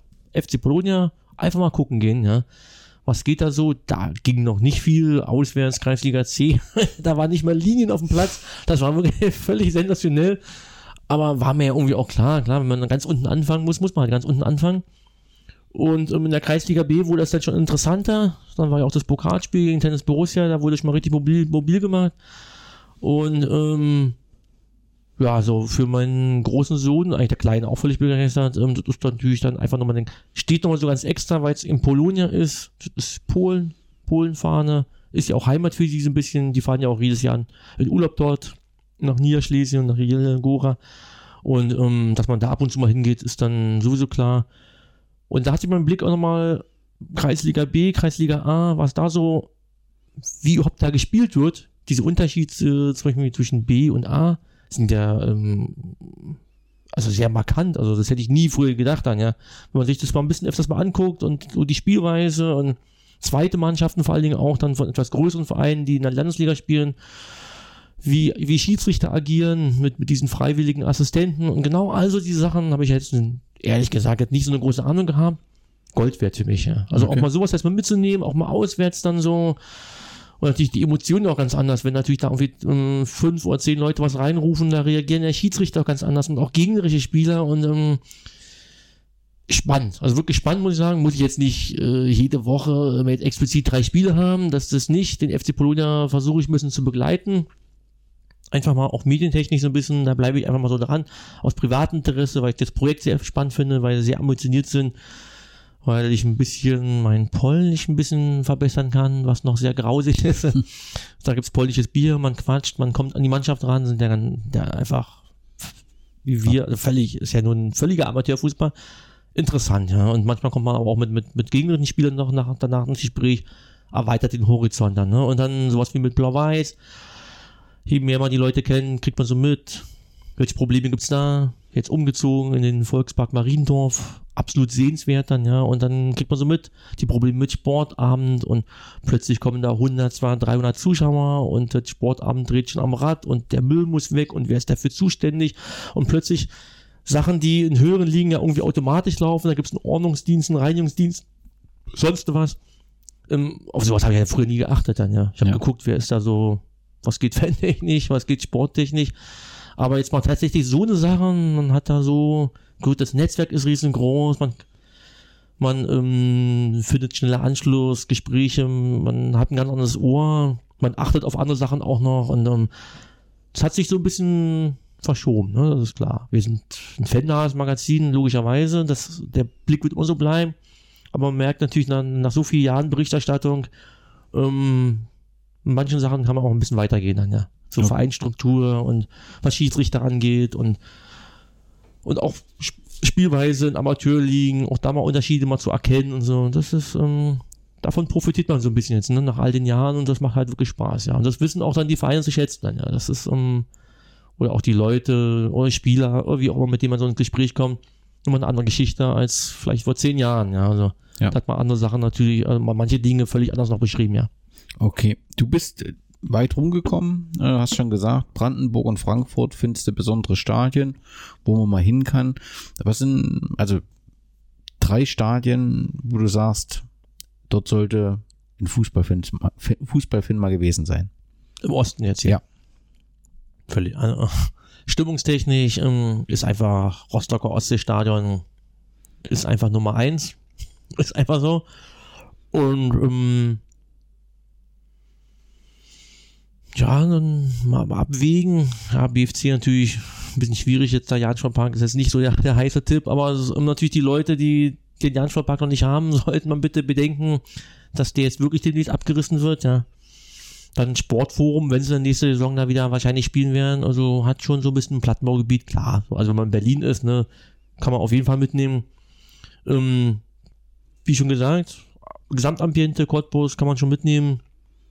Magdeburg kann man natürlich auch nie was falsch machen, ist völlig klar. Ähm, aber im Amateurfußball, zum Beispiel auch mal Lok, Lok Stendal, Mhm. hat, hat mir gut gefallen. Sölchen. Mhm. Genau. Eigentlich schon so dreimal jetzt geguckt. Stahl Brandenburg, leider ist die Flutlichtmasten weg. Echt ein Trauerspiel, grundsätzlich, aber auch ähm, sollte man da auch nochmal so schnell wie möglich hin, weil das etwas ranzige, auch der, fast da so eine Sporthalle, was da ist, so diese ganze Gebäude, äh, auch sensationell. Also das ist wirklich ähm, Zeit stehen geblieben. Das ist auch, ähm, wurde man auch, da kommen jetzt leider Gottes Landesliga wirklich extrem wenige Zuschauer, aber bei den Spielen, wo ich es mal gesehen habe, eigentlich auch. Also, ah, unbedingt natürlich, ja klar, nicht vergessen, Dynamo Schwerin. Unbedingt, also wer natürlich ähm, Paul Zöder nicht hat, es schleppt sich ja zum Glück noch so ein bisschen hin, aber irgendwann fällt halt der Hammer und irgendwann, ähm, ja, wird halt, wann es abgerissen wird, ist noch offen, aber ich glaube, irgendwann müssen die halt umziehen und dann war es das da unbedingt mitnehmen, also natürlich auch. Und auch unbedingt, wenn wir hinkommen, keine Scheu haben, auch mit den Leuten einfach mal auf ein Bierchen mal so mit dranstellen da, in diesem kleinen Vereinsheim. Ähm, was kann man noch empfehlen? Ja, was. Ähm, aber man, man merkt bei mir schon, ist tatsächlich immer so Mitte und ein bisschen mehr Norden, ist einfach so tatsächlich so aus, der, aus dem Bau heraus. Aber klar, Dynamo Dresden eigentlich. Ein Heimspiel macht man auch nie was falsch. Natürlich das Ding jetzt hier auswärts mit denen, ja, war auch sensationell, Olympiastadion. Aber wir waren ja bei den Stadien, fällt mir da irgendwie, Ja, hast ja ja, genug. ja, aber das, das, ja, das ist tatsächlich, ähm, ja, ich überlege, ob, so ein ganz heißer Tipp. Das, das Schönste hast du nicht genannt. Das Schönste hast du nicht genannt. Das ist das Stadion am Café-Tälchen, äh, die Heimatstätte von Kadi Vera Tiefenort. Stimmt, natürlich, ja. Ähm, und auch dort äh, soll es wohl so sein, dass jetzt im Frühjahr angefangen wird, irgendwie die Tribünen zu machen. Deswegen, wenn dort äh, die Chance ist, kann ich nur jedem empfehlen, dort nochmal äh, hinzufahren. Das ist einfach äh, fantastisch. Man hat vergessen, das halt zurückzubauen oder hatte nie Geld. Um, daher ist der Eindruck noch von, von alten Zeiten da und ähm, der Verein ist jetzt in der Kreisliga, also sind abgestiegen kontinuierlich. Und das ist auch so eine Wendegeschichte, wo eben wirklich durch die Nähe zur Grenze die Spieler im Prinzip die ganze Mannschaft verschwunden ist und seitdem geht es halt bergab. Aber mittlerweile hat man sich, glaube ich, gefangen. Es gibt dort ein paar Leute, die den Verein äh, versuchen aufzubauen. Und deswegen kann man dort äh, den Verein auch unterstützen, wenn man dort mal hinschaut. Man kriegt da auf jeden Fall viel, viel wieder und darf dort auch in der Vereinsgaststätte einfach mal Gespräch suchen. Die sind da sehr auskunftsfreudig. Kann ich nur empfehlen. ja. Du bist äh, nicht nur online aktiv mit Torus.net, sondern schreibst eben auch Bücher und dein erstes Fußballbuch war Zwischen den Welten. Das ist, glaube ich, 2014 erschienen. Genau, ja.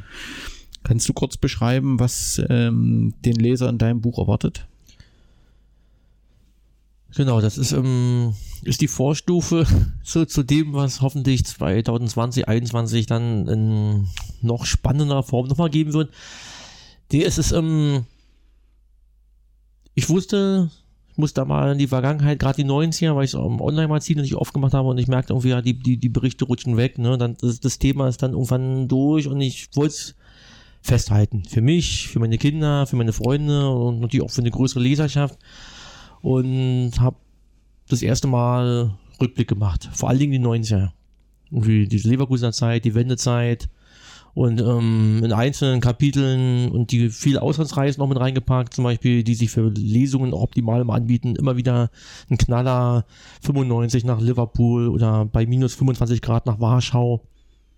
Wenn ich selber lese oder vorlese, muss ich selber immer noch lachen und schmunzeln. Das sind natürlich Sachen, die, die nie wiederkommen werden in der Art und sind ja einmalige Sachen. Ja. Die sind dann, die gibt, wird es auch nur in dem Buch jetzt so geben, die natürlich doppelt aufschreiben, wäre irgendwie auch, auch Humbug. Steckt unglaublich viel Biografisches drin, mit Sprüngen auch in die Gegenwart. Das sind auch einige Spiele, die in der Gegenwart stattfanden.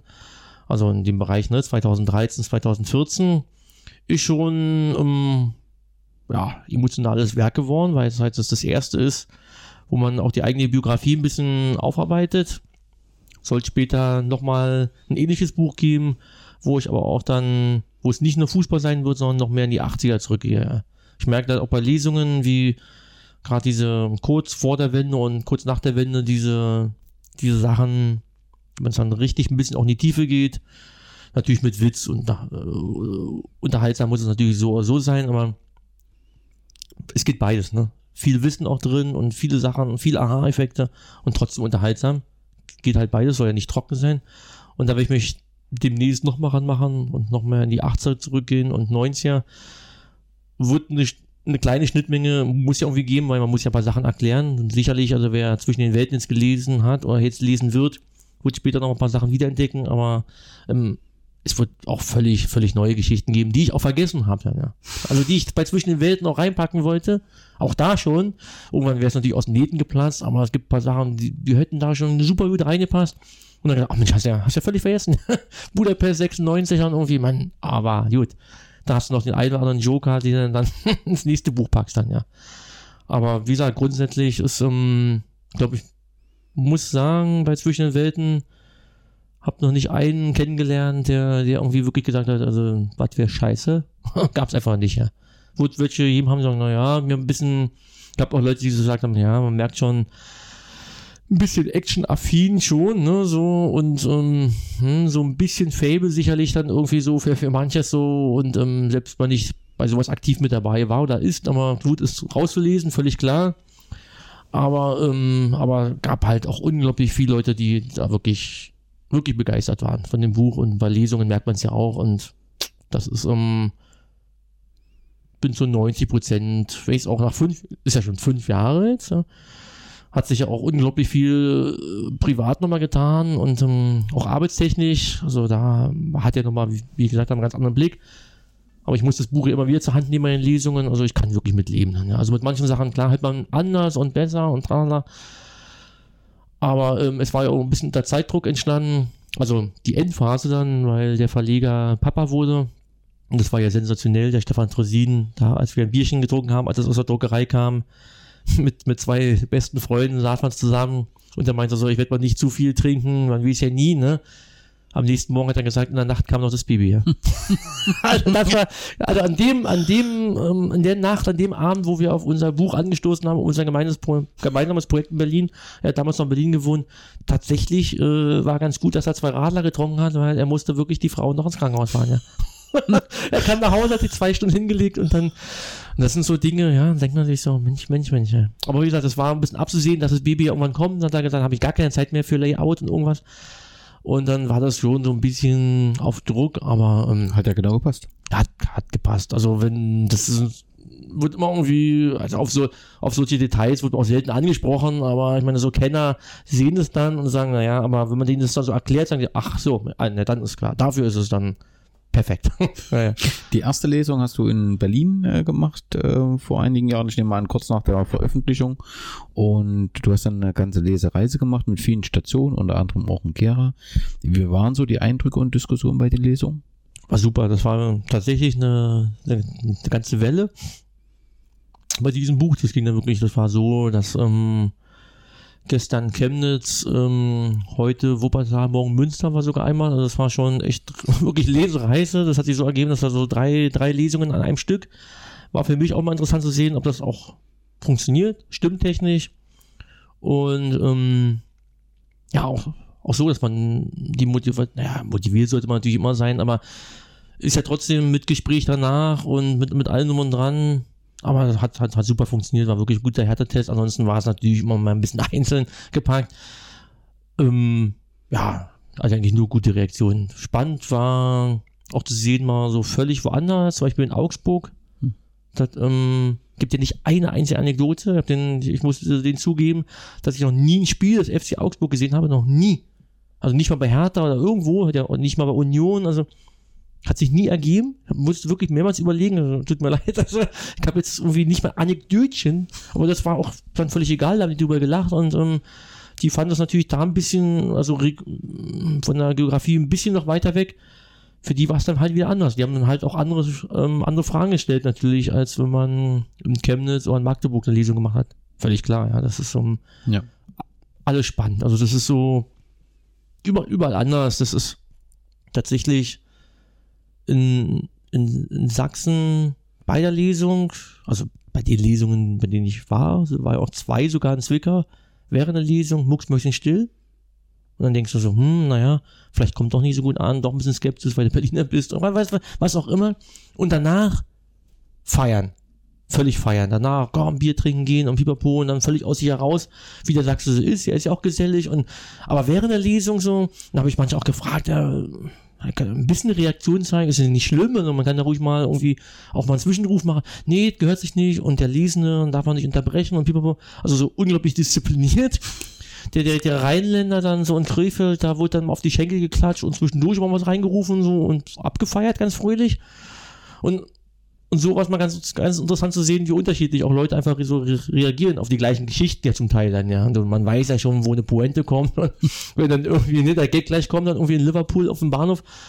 Und ähm, alle finden es lustig, natürlich unterhaltsam, aber jeder, je nach Region wird unterschiedlich darauf reagiert, ja. ja. also so, wurde es ähm, nach offen gelegt. Ja. Du hast danach äh, noch ein Buch äh, veröffentlicht äh, rund um das Thema ähm, Tours, also nicht jetzt für einen Verein. Fackeln, Konflikt der Emotionen, wo du die besten Tours-Berichte äh, gesammelt hast. Ja, das ist, ist ähm, ja, natürlich. Also auch, auch ein tolles Ding, ähm, weil man das einfach ein bisschen festgehalten hat, aber ähm, kann ich natürlich anpreisen, das ähm, zu kaufen, weil das natürlich auch ein Zeitdokument ist, auch gerade diese 2012, dieser, dieser Kampf gegen die DFL, gegen Verband. Aber für mich natürlich so als Gefühl, gut, das war jetzt, ähm, ja, es war jetzt sehr wenig ein Buch schreiben, sondern das tatsächlich so nochmal festhalten, Korrektur lesen, ein bisschen in Form bringen. Ist halt ein, ein schönes Zeitdokument, um die, die Anfangsphase um, oder die ersten Jahre von Tourus mal wirklich mal auf Papier zu haben, ja. Definitiv. Es sind ja auch ein paar, ein paar Texte, man hat da so ein paar Ideen und Inspirationen, manches geht auch verloren. Man, man verbessert sich in manchen Dingen. Zu manchen Dingen, diese Leichtigkeit geht dann trotzdem auch verloren oder man hat auch gar keine Lust mehr, irgendwie drüber zu schreiben. Da hat man es gehabt, diese Eingebung und, ähm, und von daher sind es dann schon Zeitdokumente, ja, weil es sind ja. ein paar witzige Sachen bei, wo ich sage, okay, äh, aha, Sakorio in Nürnberg, könnte ich mich jetzt da irgendwie zu bewegen, irgendwie so mit Witz mich daran zu setzen, drei Stunden dazu zu schreiben. Vielleicht jetzt nicht unbedingt. Da hatte ich es halt einfach aus dem Gefühl heraus und von daher sind es auch um, Sachen dabei, wo ich sage, ja. Das passt. Ähm, Gibt es Bücher oder ein Buch, was äh, du äh, empfehlen würdest zu lesen? Ja, also auf jeden Fall so die, die ähm, klassischen Sachen hier wie, wie Stadionpartisanen, das ähm, sicherlich auch mich ein bisschen mitgeprägt, also vor allen Dingen auch die, die Lesungen auch von Frank Willmann. Ähm, da war ich gerade bei der bei der Arbeit für zwischen den Welten und ähm, habe gesehen, wie die bei Fortuna Köln genau diese Rheinländer auch reagieren auf manche Anekdoten. Da habe ich ähm, also nicht abgeguckt, aber so mich bestätigt gefühlt, ähm, ja, du musst manche Berichte auch für Lesungen so ein bisschen schreiben. Die, lesen ist lesen, aber zum Beispiel vorlesen, funktionieren manche Sachen besonders gut. Also, wer sich ähm, generell, also ein bisschen natürlich für Dynamo Dresden interessiert, schwarzer Hals, gelbe Zähne, alle drei Bände, vor allem, glaube ich, Band 2 hat mir am besten gefallen. Nicht, nicht jede Episode, nicht jedes Kapitel, aber also, also bei manchen Dingen habe ich da, also gerade Band 2, glaube ich, da schon richtig gut abgefeiert. Ähm, der Pyrotechniker da von der NVA mit seinen Beständen fällt mir gerade so ein. Als Machwerk sensationell auch der drei, die drei, ja auch drei Bände hier aus Leutsch, mhm. von den Zuge. Ja, ja. Also ich weiß noch ganz genau, das war, ich weiß nicht, wie, wie das war, vorm Derby oder nach irgendeinem Derby oder irgendein, irgendein Spiel, was, über das ich auch geschrieben habe, über Chemie. Und das Verhältnis ist ja auch ein bisschen angespannt. Und, ähm, und plötzlich kam ungefragt so das, das Paket nach Hause. Und, ähm, ja, was ist das? Ne? Und dann der Absender irgendwie Name. Ich glaube, das war auch nur der Verlag dann irgendwie, ne, dieses Road Diaries. Ich dachte, Leipzig, irgendwie, Sachsen, was ist das? Ne? Und dann mich da kaum getraut, es aufzumachen. Das kann ja kein Buch sein. Das, das wiegt ja da, weiß ich nicht, zweieinhalb Kilo. Also wirklich, was, was ist das? Was schickt mir irgendeiner aus Sachsen jetzt irgendwie zu? Wirklich für einen Moment wirklich gedacht, so, also nicht, dass das irgendwas komisches ist. Ja. Irgendwie so kurz oder hm, kurz nach oder vor so einem wichtigen Spiel von Chemie. Also, das war mir wirklich nicht geheuer, ja. Und ich schneide das auf, reiße es dann doch vorsichtig auf und ja, ja, eine Briefbombe, ist ja nur ein Quatschpaketbombe. Ich mach, was das denn? Ich zieh das raus. Ich, und da war der Brief auch mit drin. Klar, er musste sich einen Brief durchschreiben. Hi, wir kennen es zwar nicht persönlich, aber gut, mich halt freuen, wenn du auf Touristen eine Rezension machst. Ja, guck das Teil an. Ich, ich war sprachlos, ja. Dieses fette Teil, das ist ja die Anfangsseite von, von, von Chemie. Ähm, also irre absolut irre und ähm, dann habe ich auch Band 2 und Band 3 auch bekommen. Und ähm, natürlich rezensiert immer, also der Überraschungseffekt war natürlich beim ersten, also das, da war ich, muss man sich gar nicht für Chemie interessieren, aber sich das, das mal anzugucken, mal zu besorgen, das ist wirklich, also Hammer, ja. Also das ist, also das, glaube ich, war eines der von der Aufmachung, von der Fülle an Fotos und Dokumenten, glaube ich, im Fußballbereich, wüsste jetzt nicht, was mich da mehr geflecht hatte. So, ja. Also so völlig aus der kalten, so aus den Socken gehauen hat. Ja. Also das ist, jetzt kann man dieses Buch über, was ja auch diesen Preis bekommen hat, von Lok Leipzig, auch natürlich absolut tolles Ding. Also ja, ähm, absolut toll gemacht. Aber das von Chemie ist natürlich, geht ja mehr über die Fans. Ähm, hat ja noch mehr Fülle. Also das ist ja irgendwie, also das sind drei Bände, kann man ja nicht in Worte fassen, was da zusammenkommt, wenn man die nebeneinander stellt. Also das eigentlich hätte ich nie für möglich gehalten, dass es möglich ist über die Geschichte und mit, mit seinen Fans so viel froh zusammenzutragen und Eintrittskarten und was weiß ich nicht alles. Also Unheimliche Post aus Leutsch, die begeistert. Ja, also das ist eine absolute Empfehlung. Das kostet schon einen Preis, klar, aber gut, kostet ja Schwarzer Heizgewitz auch. Ja. So eine Bücher, die haben ja noch ein bisschen Gewicht und ähm, die haben Druckpreis ja auch schon hoch, also von daher auch verständlich, dass die ein bisschen mehr kosten, aber ja, ähm, das, also eigentlich so, diese, jetzt empfehle ich hier diese Brocken, die alle ein bisschen, wo ein bisschen Geld ähm, investieren muss, aber es sind halt auch wirklich Bücher, die, die bei mir im Regal auch wirklich dann auch stehen bleiben. Und die werden auch stehen bleiben. Ja. Und gibt manchmal auch Bücher, gut, in meinem Fall sicherlich auch mal ein Rezensionsexemplar, aber ist auch egal, ob ich jetzt geschenkt bekomme, nicht geschenkt, aber ne, für Rezensionen als Belegexemplar oder ich das kaufe. Es gibt auch mal Bücher, die ich dann so lese, hm, ganz wirklich interessant und ähm, die ich dann auch gerne weiter verschenke. Ja weil ich sage, ich okay, man muss ein bisschen mit Platz immer ein bisschen gucken und die verschenke ich gerne weiter, weil ich kann niemand eine Freude machen. Aber zum Beispiel diese Brocken, die bleiben mir, ja, weil die sind dann wirklich für die Ewigkeit. Wenn ich sage, in 10 oder in 20 Jahren, das sind wirklich, dann blätterst du nochmal, ne? Dann guckst du nochmal Stadionpartisanen oder Schwarzer Halsgelbe Zähne nochmal durch und um, dann liest es ja nochmal ganz anders, sicherlich dann irgendwann später, also, oder allein die Fotos, also sind schon Werke für die Ewigkeit und ich hoffe, dass wir den einen oder anderen so zwischen den Welten so ein bisschen so in so einem Regal auch sein Plätzchen findet. Da bin ich mir sicher, dass das ähm, ähm, passieren wird.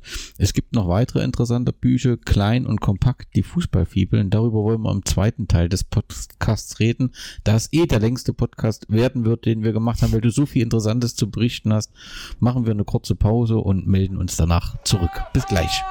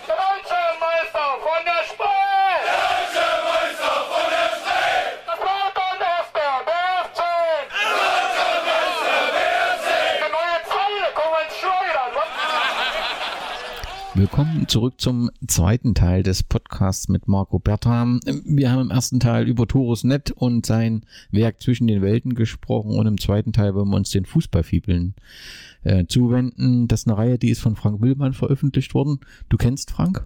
Genau, ähm, schon jetzt doch ein paar Jährchen. Ich kann auch ganz genau sagen, wann. Und zwar beim Auswärtsspiel des BFC in Brandenburg Süd ähm, 2011. Ja, kam auf mich zu mit einem Bierchen und hat gesagt, hey, ich kann seinen Namen natürlich schon vorher, ist klar. Und ähm, er hatte meine Berichte bis dahin auch schon gelesen, also vor allen Dingen wahrscheinlich explizit über den BFC. Und ähm, ja, kam auf mich zu, Shake Hands, mal kurz gequatscht und dann ähm, ja später auch wirklich ganz gut angefreundet und einige Fußballtouren auch ins Ausland zusammen gemacht und ja, besteht natürlich da kontinuierlichen Kontakt, ja. Ähm, du hast ja sein Buch Die Stadion Partisanen schon mehrfach angesprochen, was auf jeden Fall jeder in seiner Fußball-Literatursammlung haben sollte. Ähm, er ist nicht nur Autor, er ist auch Fußballer, also er trainiert wohl die deutsche Autorennationalmannschaft oder hat es lange Zeit gemacht, ist auch Fan des FC Karl Zeiss äh, Jena. Und er hat mit den Fußballfibeln eine Bibliothek des deutschen Fußballs herausgebracht, wo er eben die Möglichkeit bietet, Fans über seinen Verein äh, zu berichten. Äh, es sind eher äh, kurze, kompakte äh, Werke, auch für einen günstigen äh, Preis. Und es geht da weniger um eine Chronik, sondern es geht darum, dass Fans für Fans berichten, was so äh, im Verein los ist. Findest du die Reihe also positiv? Du, gut, du bist ja selbst Autor. Ich nehme an, dass du da ein positives Fazit ziehen kannst. Genau, also ich gehörte ja ähm, mit der BFC Dynamo Fußballfibel mit, mit zu den ersten. Der kam auf mich zu und ähm, die wollten, weil der Verlag der Kulturkon Medien hier, hier in Berlin sitzt, wollten sie die Serie ähm, erstmal mit, mit vier Vereinen aus der Region Berlin-Brandenburg starten. Zeitgleich. BFC Dynamo, Union, Babelsberg und äh, Cottbus, Energie Cottbus. Und ähm, hat mich gefragt, ja gut, BFC, da schöpfe ich aus dem Vollen, auch historisch natürlich, also da habe ich wirklich einen Blick drauf, also für, für den, klar, da auch kennen genug und hat den Einblick nach der Wende dann sowieso und klar, mache ich. Ein bisschen Bedenken gehabt mit den 18 oder so, gedacht, so, naja, vielleicht über manche Dinge könnten Ältere vielleicht ein bisschen besser schreiben, aber gedacht, ja, aber das, ich mach das, klar, logisch. Ich krieg das hin und ähm, sag dann dazu. Und dann gab es so eine, so eine A4-Seite, hat er sich so Gedanken gemacht und gesagt, dann so ein bisschen so Stichpunkte, was könnte rein und ne, man hat viel Freiheit. Aber ich muss sagen, die, bei, bei, bei den ersten vier Bänden nicht ein Korsett geschnürt, aber ein bisschen Aufgabenliste gab es da schon. Ja, was könnte, was könnte rein, nicht unbedingt muss, aber so. Und dann die wichtigsten Leute im Verein und die größten Momente und ähm, ja, dann habe ich gedacht, na gut, dann muss doch die Sache auch ein bisschen historisch dann sicherlich angehen und ähm, gut, Fangeschehen, logischerweise, Fans für Fans, muss man auch mit rein und ähm, hab paar Sachen abgesprochen, mit, mit der Lektorin ja auch vor allen Dingen dann, aber dann mich einfach angesetzt und wusste ja auch gar nicht, wie die drei anderen auch schreiben, also das wusste niemand, also wir man muss überlegen, wen ich kannte. Den, den einen, ja, so ganz lose und den Babelsberger, den kannte ich, aber man hat jetzt da keinen Kontakt bezüglich der Bücher gehabt. Also jeder hat für sich so geschrieben. Und dann kam der Tag X, als ähm, die vier Bücher vorgestellt wurden. Dann, ja. Und da war man ganz überrascht, dass ähm, die vier äh, schon völlig unterschiedlich waren, ja. Also völlig anders. Also die Union extrem historisch durchgezogen bei mir eine Mischung aus allem. Für mich war wichtig, wenn BFC Dynamo, dann natürlich die 80, also 70er und vor allen Dingen 80er, die Europapokalspiele.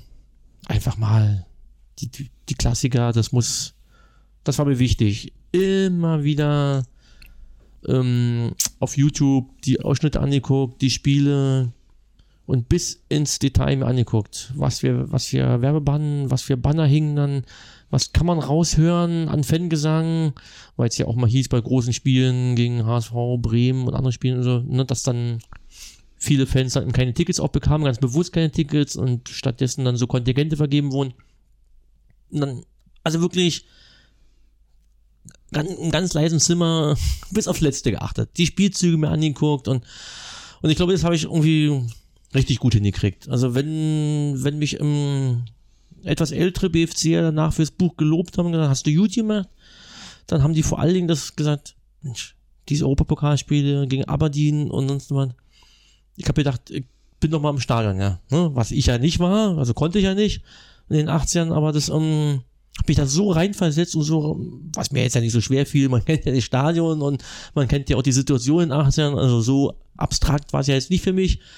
Und ähm, es ist mir richtig gut gelungen, ja. Na gut, und ab, ab 90 natürlich, ab Anfang 90 natürlich, dann war natürlich auch viel das, was man mit selbst erlebt hat. Also von daher, aber wie, aber wie gesagt, dann war das, habe ich gemerkt bei der Lesung, oh, Babelsberg Buch, so völlig anders. Union, der Autor hat das dann so, so um, ganz historisch durchgenommen und der Cottbusser Autor nochmal anders, ja, hat dann irgendwie eine Menge Witz reingepackt noch mehr Witz als ich, wo ich mir schon so dachte, hm, mich schon fast ein bisschen geärgert. Ich dachte so, okay, man kann da schon so ein bisschen so ausscheren, also so, also noch mehr Anekdoten, also weniger Historie, noch ein bisschen lockiger, flockiger.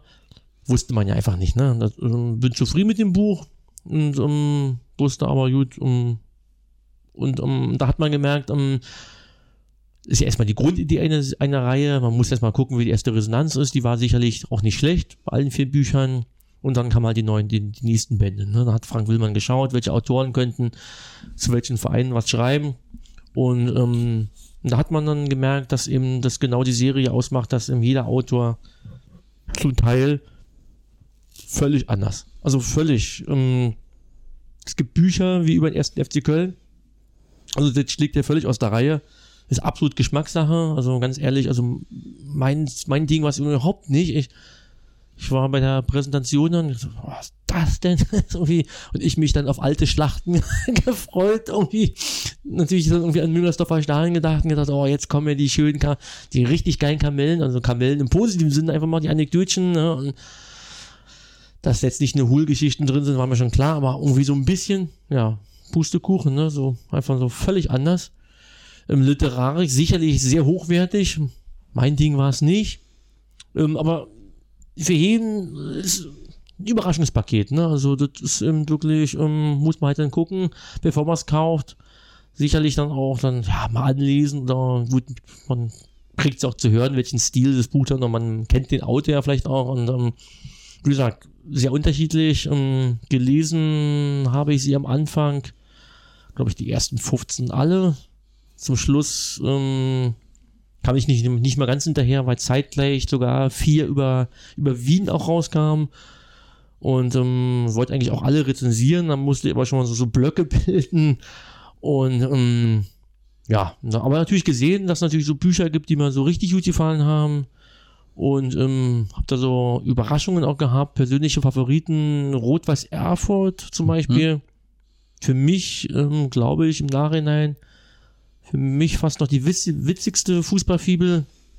Das heißt schon was. Also, also bei dem Gesprächspartner jetzt hier natürlich ein bisschen, bisschen komisch, aber muss wirklich sagen, Fußballtechnik, Thüringen für mich irgendwie emotional im entferntesten ist einfach. Das ist tatsächlich so auch das räumliche, unglaublich, auch, auch für die Arbeit bei Touristnet relativ selten um hingefahren. Ja, mal Erfurt und Jena, aber ansonsten zum Beispiel so kleine Amateurvereine eigentlich da nie groß besucht haben, ja. Und ähm, und Erfurt war für mich völlig neutral. Als ich das erste Mal noch im alten Stadion war, hat es mir ganz gut gefallen und so. Hm. Und ähm, aber ansonsten ja nicht positiv und negative Emotionen einfach gucken, ne? Gucken. Und dann vom Buch gar nichts erwartet. Also Erfurt, so, lese ich mal. Bei Magdeburg natürlich den Jente, den kannte ich dann schon, da war ich richtig heiß drauf. Chemie grundsätzlich interessant. Und, ähm, aber Erfurt, oh, lese ich jetzt mal. Und dann war ich dann so überrascht worden, habe das so gut abgefeiert. Und ähm, ja, habe ich gesagt, du, das ist, ähm, habe ich dem Auto auch gesagt, meine, meine Favoritenfußballfibel momentan. Und ist es eigentlich bis jetzt eigentlich auch, glaube ich, wenn ich so durchgucke, fast geblieben dann, ja. Also Gladbach hat mir auch ganz gut gefallen. Fortuna Köln fand ich sehr nett. Das, wenn ich so auf die Liste gucke von den neueren, Lok, Lok und Dresden, ja, waren ein bisschen sachlicher, ne? Die sind dann so ein Kapitel unterteilt, dann so, auch mehrere Autoren mit dran gearbeitet zum Teil. Ja, St. Pauli natürlich als Verein ein bisschen schwierig, aber war auch sehr, war, nein, jetzt als Witz, aber waren halt auch unglaublich viel, auch die habe ich trotzdem gelesen und gesagt, also St. Pauli natürlich so mit einem Fable und ein Herz für Hansa, das ist ja nicht schwierig.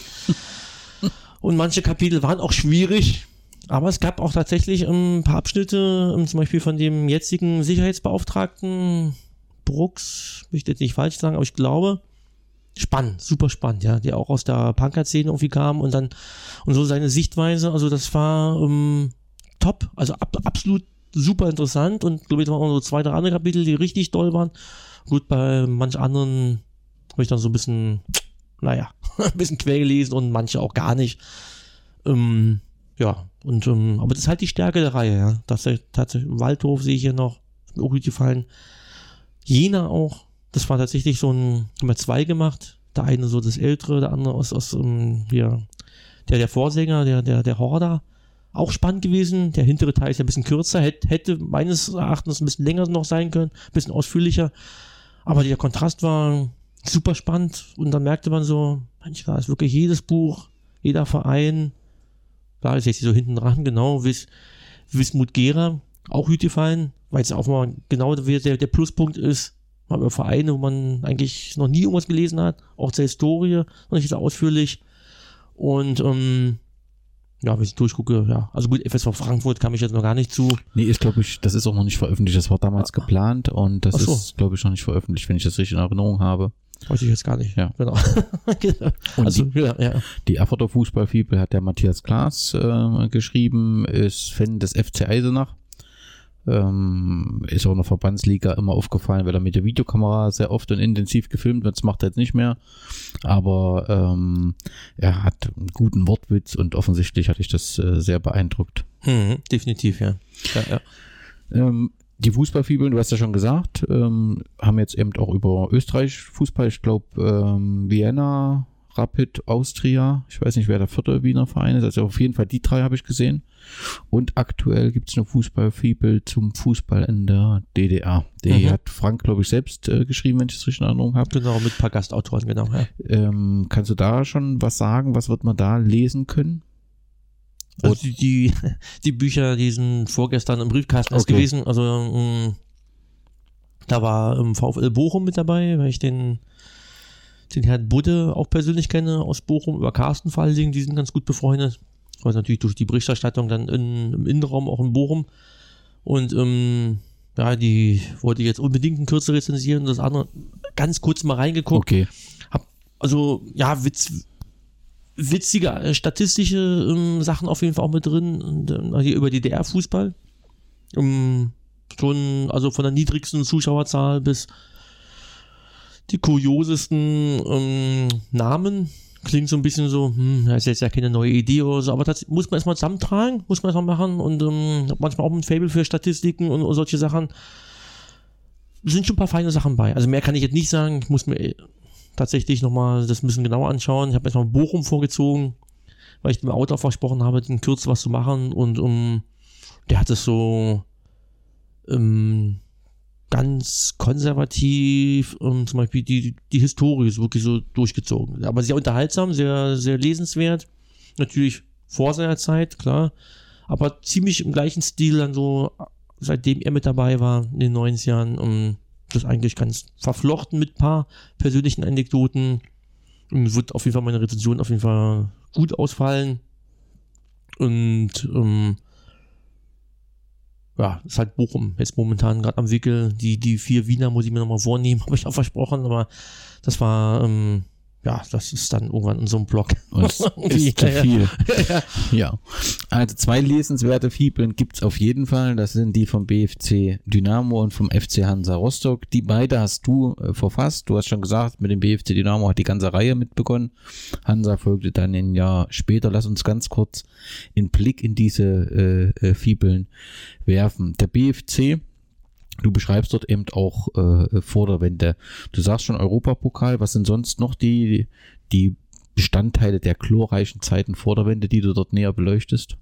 Was mich bei, bei beiden Fibeln, im, im Fall hier BFC und später auch Hansa Rostock, ähm, was mich immer interessiert, auch in Berichten, ist immer der, der Blick auf die Gesamtsituation, also sportlich jetzt auch in dem Fall natürlich, wenn ich über 50er und 60er schreibe.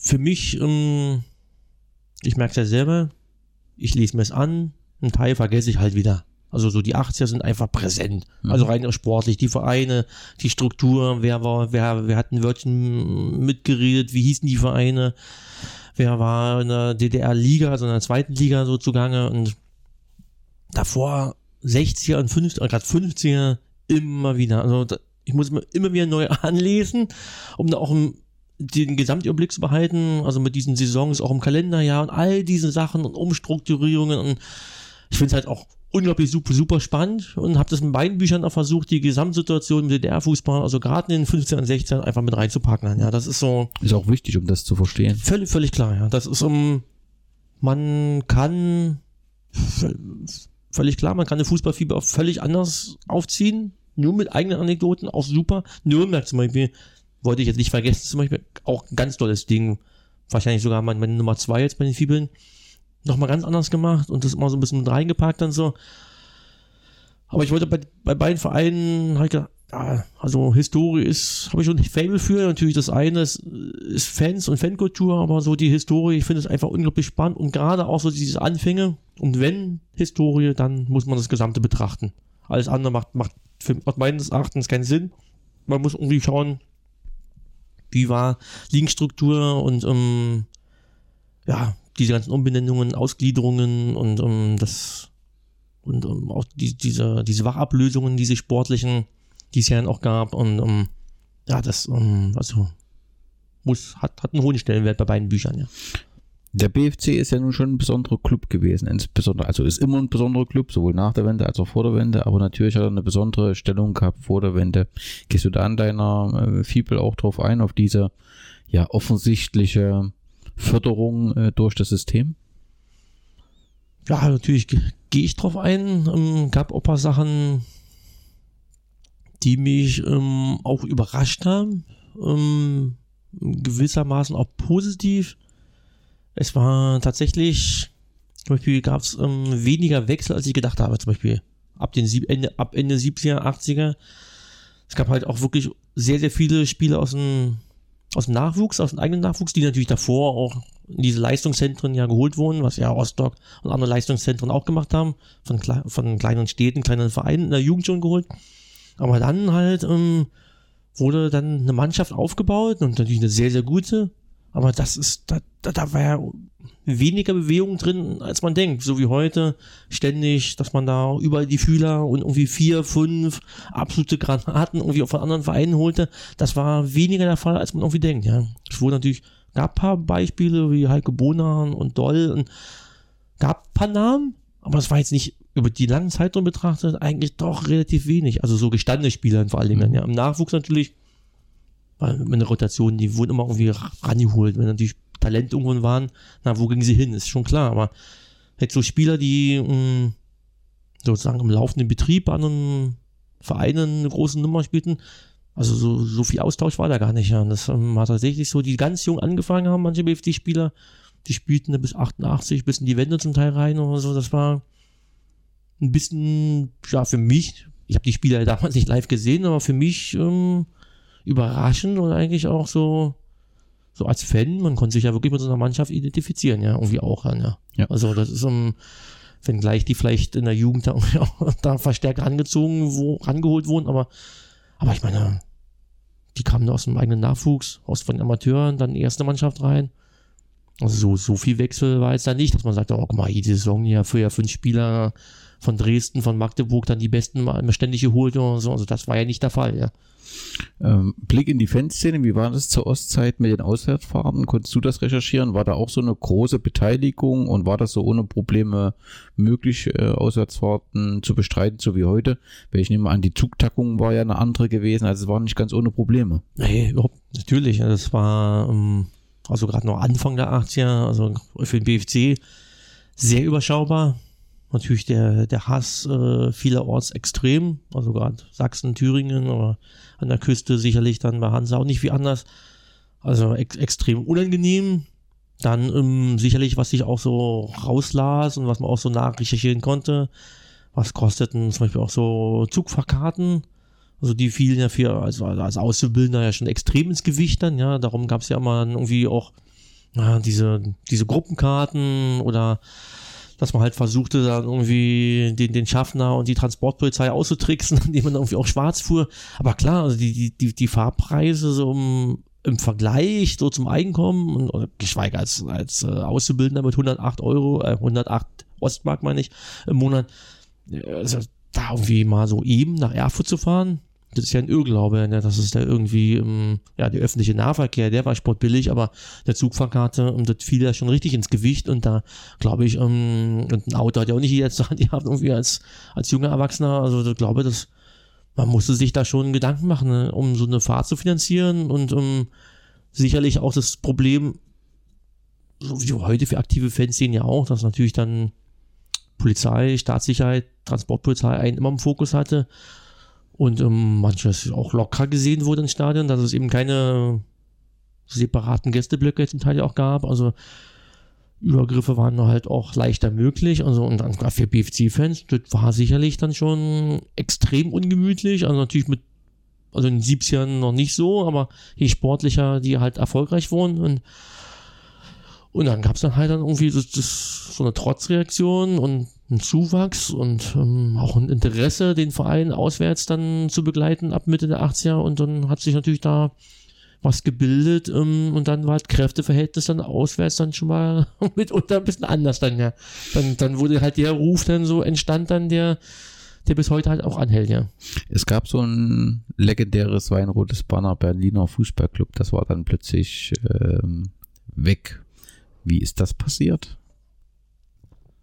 ähm, ja, bei, bei Lok Leipzig, ne, das war, wie war das aufgehängt? Also natürlich explizit nachlesbar, aber kam weg und, ähm, glaube ich, wurde, glaube ich, auch in irgendeinem Heizungskeller versteckt und verbrannt oder, ja, genau, ja, also, das, ähm, es war besser, man findet es halt nicht irgendjemand zu Hause. Ja, das ist natürlich ähm, ja, auch immer so, die, die Anekdote schwingt ja so mit. Es gibt ja, gab ja dieses Neue, das war ja, ja auch mein, mein erster Eindruck dann damals, also gerade ja auch auswärts an Leute und und man, man hat ja den Vergleich wie Banner in Rostock und in Dresden, also man selber, man den Einblick bekommt man ja nicht, wie sowas transportiert wird, werden sie einem ja nie zeigen.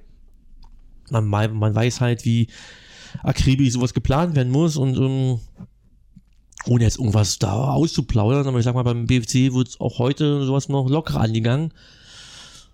Und ähm, wenn man dann so fragt, na, nicht zu heutigen Zeiten so, ne, aber da die entsprechenden Leute, die, die sowas auch nach Hause tragen, sagen, ja, ähm, heute so ein, so ein Banner würdest du eben dann auch nur einmal klauen. und, ähm, und ähm, die Leute ähm, irgendwann findet man den Linien und ähm, ja, dann wird es beim BFC natürlich, ja, das ist, mag man sich nicht ausmalen, mit welchen Leuten man sich so anlegen würde aus dem Hintergrund, die jetzt da nicht im, im Stadion nicht so in erster Reihe so aktiv sind, aber ja, das ist eben, ähm, aber damals auch schon natürlich ja, das musste irgendwie dann entsorgt werden dann, ja, weil wo willst du es hin verstecken dann, ja, also keiner wollte es ja irgendwie auch haben, wahrscheinlich dann, ja, bloß weg das Teil, also wenn er doch mal durch Zufall wieder Zufall will, ich mal vor eine Hausdurchsuchung oder wie dummer Zufall so will und ja, hättest du Probleme bekommen, entweder mit den BFCern oder halt, ähm, Staatssicherheit, mit wem auch immer, ja, also wäre alles unangenehm geworden dann, ja, ja.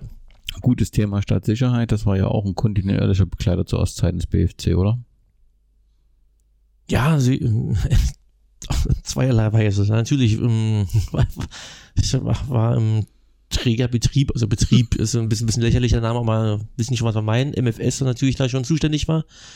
Aber auf der anderen Seite, ähm, wenn man sich dann auch in Stadion Partisan, konnte man ja auch da einiges von Leuten auch durchlesen, die man ja auch kennt und später im persönlichen Gespräch auch nochmal nachhaken beim Bier. Natürlich, der, der Irrglaube ist natürlich, dass die da ähm, sozusagen Freifahrtschein hatten ja. Ne? Also gerade ab Mitte, in, ab Mitte 80er Jahre, so Ende 80er Jahren hin, haben ja einige erhebliche Probleme bekommen, auch Stadtverbot bekommen und mussten dann nach Leipzig ziehen oder in andere Städte und ähm, haben, hatten Berlin-Verbot. Und ähm, einige hatten dann daraufhin auch einen Ausreiseantrag gestellt, sind in den Westen rüber. Also ähm, da die Fanszene, also Szene vielleicht, ja, aber ne, die, die Fans, die da immer mitfuhren, also da haben einige schon ihre Probleme bekommen und ähm, mussten auch da, da musste der eine oder andere Rückschlag verkraftet werden, ja. Mhm. Nach der Wende ähm, erfolgte die Umbenennung in den FC Berlin und damit letztendlich auch der Verlust des Logos. Das Thema Markenrechte, was ja sowohl bei Lok ein Thema war, bei Wismut ein Thema ist, hat dann eben auch äh, den BFC bzw. der FC Berlin getroffen. Ähm, findest du so rückblickend die Umbenennung als ein Fehler? Ja, ja, sicher, war voreilig, ja. Also ich kann es verstehen, logischerweise. Aber in diesen katastrophalen Wirren, ich meine, Wirren gab es ja bei vielen Vereinen und um, Gelder, die irgendwo in dunklen Kanälen verschwanden, aber war natürlich da schon, also eine ganz andere Haus, ganz besondere Hausnummer, ja. Und ähm, ja, das war, ja, dieses, ja, extrem vorschnell, die FC Berlin, ja, gut. Aber das Logo dazu gab auch dann so einen Zwischenentwurf noch ja, ja. und dann das andere, hm. obwohl um, das Logo lustigerweise ja auch schon so einen gewissen Gruselfaktor irgendwie auch hatte. Das ist tatsächlich, ähm, das hatten eine Zeit lang dann Leute trotzdem noch freiwillig manchmal getragen, weil es genau aus dieser wirklich brutalen Zeit äh, 90, 91 ja wirklich den Leuten richtig eingebrannt hatte. Also wenn ich dieses Logo sehe, dann denke ich da an diese, naja, sehr, sehr ungemütlichen Zeiten, also umso besser, dass das dann irgendwann noch wieder weg war, ja. Also das ist irgendwie, ja, ein ganz, ganz komisches Gefühl. Dann war es auch noch schwarz-weiß-rot ja irgendwie noch in Kombination dann irgendwie, also, also das hat ja irgendwie ganz gruselig gepasst, ja, bei manchen Typen, ja. Also in der Ausbildung waren ja auch ein paar Mal drum gerannt und gesagt, oh Gott, das will. Du gehst bestimmt in deinem Buch auch auf Spieler des BFC ein. Was ist so, also so die drei besonderen Spieler des BFC, die dir sofort in Erinnerung sind? Ja, ähm, sind bei mir einfach doch die Spieler, die ich ähm, doch noch selber habe spielen sehen. Ist einfach so, um jetzt auf die 8 zurückzugehen, sagen, ah, an die Turm dran. Nee, das sind dann schon die, mit denen man auch, um, die man auch im Vereinsheim dann Anfang des Jahrtausends mal so gesehen hat. Das Verhältnis war immer sehr eng zwischen, zwischen Fans und, und, und Spielern natürlich die Katze, der Torwart, ne, Tomaszewski, der Lenzer, der ja immer noch im Verein auch ist und ähm, war damals ähm, aufgrund seiner, seiner Statur, war er etwas kräftiger, so, aber ein sensationeller Abräumer manchmal hinten und ähm, wenn ich da so dran denke, sein, glaube ich, damit hat er auch die Karriere beendet. Letztes Spiel, Babelsberg, 90. Minute, Babelsberg war schon aufgestiegen, 2007, aber dieser Schuss in der 89. Minute für den BFC. Dieser Jubel, obwohl es um nichts ging. Ja. Das war tatsächlich eine vorkaukste Saison mal wieder und um, nichts hat wirklich gut funktioniert. Aber das war, der Lenzer hat da nochmal abgezogen und, und den, den Mob so richtig zum Jubeln gebracht. Da war so der Gästeblock auch richtig voll. Ja, das sind so, dann schon, ja, die Spieler natürlich dann so, ja, die, blieb, die blieben schon hängen, ja, auf, auf, auf jeden Fall. Ja. Da hat man schon so Erinnerungen dran. Und auch Abende, wo man so, also gerade Tomaszewski so im Vereinsheim war, so beim Bierchen, der konnte ja mal so lustig sein, mal muffig, wie auch immer. Mal.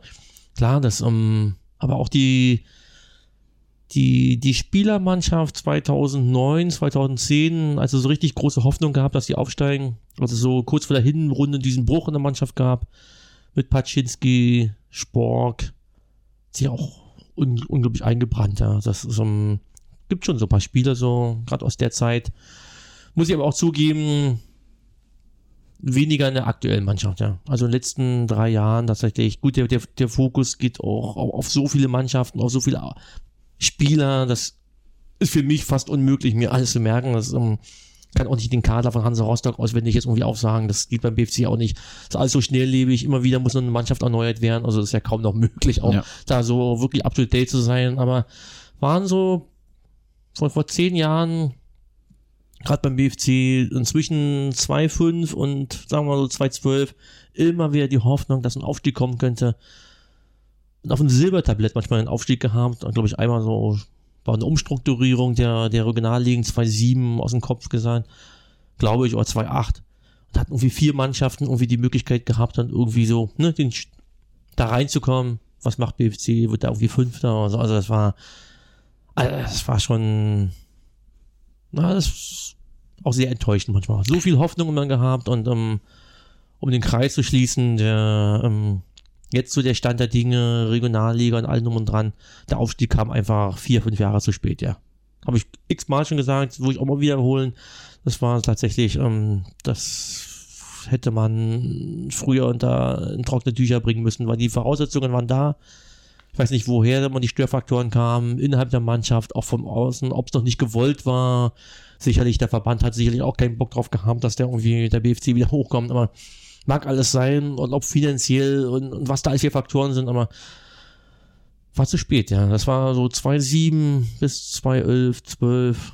Was, was für eine Euphorie da noch war. 2007 zum Beispiel bei den Amateuren, da war auch so eine Saison, da war gut, da war eine Chance da in der Hinrunde noch. Auswärts bei Hansa Rostock 2 mit 1200 Mann dann irgendwie hin ins Ostseestadion. Dann 1-1 geholt, weil Hansa Rostock war auch da gut mit bei. Also die Amateure. Und ähm, da hast du gemerkt, da geht was, ja. Wurde eng, wurde knapp, ist, ist offen, ob es gut ausgeht am Ende der Saison, aber da hast du richtig gemerkt, ja, wenn die aufsteigen, ja, und dann die, die erste Regionalliga-Saison, ja, diese Emotionen und, und dann der Aufstieg da, 14, 15, glaube ich, 14, ja. Also endlich kam er dann und die ersten Spiele in Magdeburg, Jena waren, waren schon dufte Sachen, aber da hast du aber gemerkt, in der zweiten Saison ging ganz schnell, ne, die Generation ist einfach zu alt geworden anscheinend. Ja. Mhm. Da sind einfach fünf, die Leute, man hat sie ja über Jahre gesehen, die, die fahren halt dann auch nicht mal alles, ne? Die haben Familie und ähm, man lässt ruhiger angehen, dann überlegst du dreimal, ob du nach Meuselwitz fährst oder sonst wohin, ja. Du warst vielleicht 2007, hättest gesagt, na scheiße, nach Meuselwitz, trotzdem fahren mit, mit tausend Mann hin. Einfach so, weil es halt Regionalliga ist und das, ähm, das zog nicht mehr, ne? Und dann Auerbach und so eine Sachen von den bekannten Namen der älteren Spieler und Verantwortlichen spielt da im aktuellen Verein jemand eine Rolle? Engagiert sich da jemand oder ist da ein Bruch da? Also was weiß ich, Bode Rotwoleit, Andreas Thom, die ganzen Namen. Gibt es da noch jemand? Box war ja mal Trainer, glaube ich, ne? Eine Zeit lang. Ja, ja, ja. Ich, ähm, will jetzt nicht Falsches sagen. Aber so in erster Riege der Entscheidungsträger. Nee, eigentlich. Also keiner offensichtlich. Nee, ne? nee, nee, nee, nee, nee, Also, das, um, nee. Okay. Also, so im Verein sicherlich. Also, da vom Physiotherapeuten bis, um, wie man die Funktion auch so nennt, um die, um, ohne die jetzt falsch zu benennen, sicherlich so.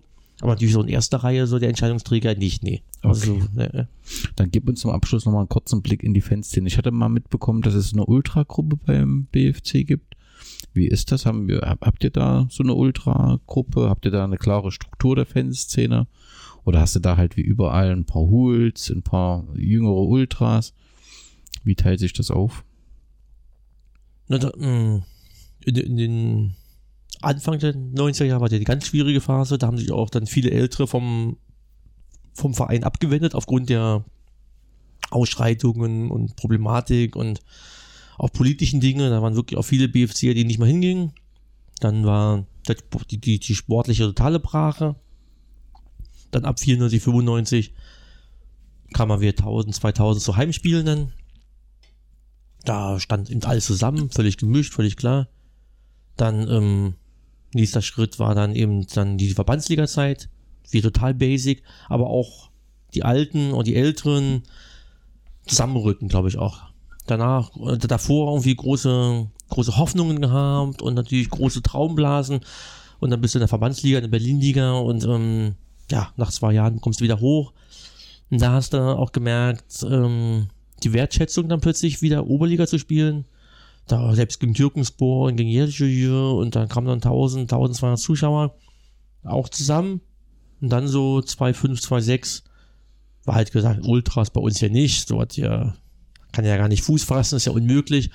Aber es gab natürlich trotzdem jüngere Fans, die gesagt haben, naja, so abseits zwischen den, äh, ein bisschen, also ein bisschen weg von den Altauern und, und, und sonstigen Leuten, Allesfahrern, man könnte ja trotzdem ein bisschen koordinierten Support, weil natürlich der Klassiker im BFC war immer, ja, acht Minuten still und dann zehn Minuten, wenn es mal irgendwie spannend wurde, ein Tor fiel, dann wurden die Gesänge, dann klangen die auch richtig gut, aber ja, ansonsten, das war einfach nicht, ne? Das, um, ähm, glaube ich, kennengelernt, mich immer gewundert im Vergleich zu anderen Vereinen, was ist denn hier los? Ich gedacht, wie, äh, Selbst beim Einlaufen der Mannschaft, nur Bierchen, tralala, gegen, gegen Erzgebirge Aue, irgendwie 95, als ich da war. Was ist denn hier los? Ne? Muss doch irgendwie mal beklatscht werden ordentlich. Nö, war nicht so, aber wenn natürlich eine Torchance war, dann, dann, dann natürlich dann, ne? Die Männerstimmen erhoben sich dann, ja. Und dann gab es natürlich dann Jüngere, die gesagt haben, ja, so ein Potenzial ist ja definitiv da und man und singen können sie ja alle ne? Also ein bisschen mitziehen dann, ne? Einfach mal ein bisschen dauerhaft, so wäre schon vielleicht doch nicht schlecht und vielleicht auch mal ein optischer Hingucker, vielleicht auch mal ein Rauchtopf auch mal auswärts und oder irgendwie mal ein Spruchband oder eine Mini-Choreo mit paar Zetteln das war halt die Fraktion H.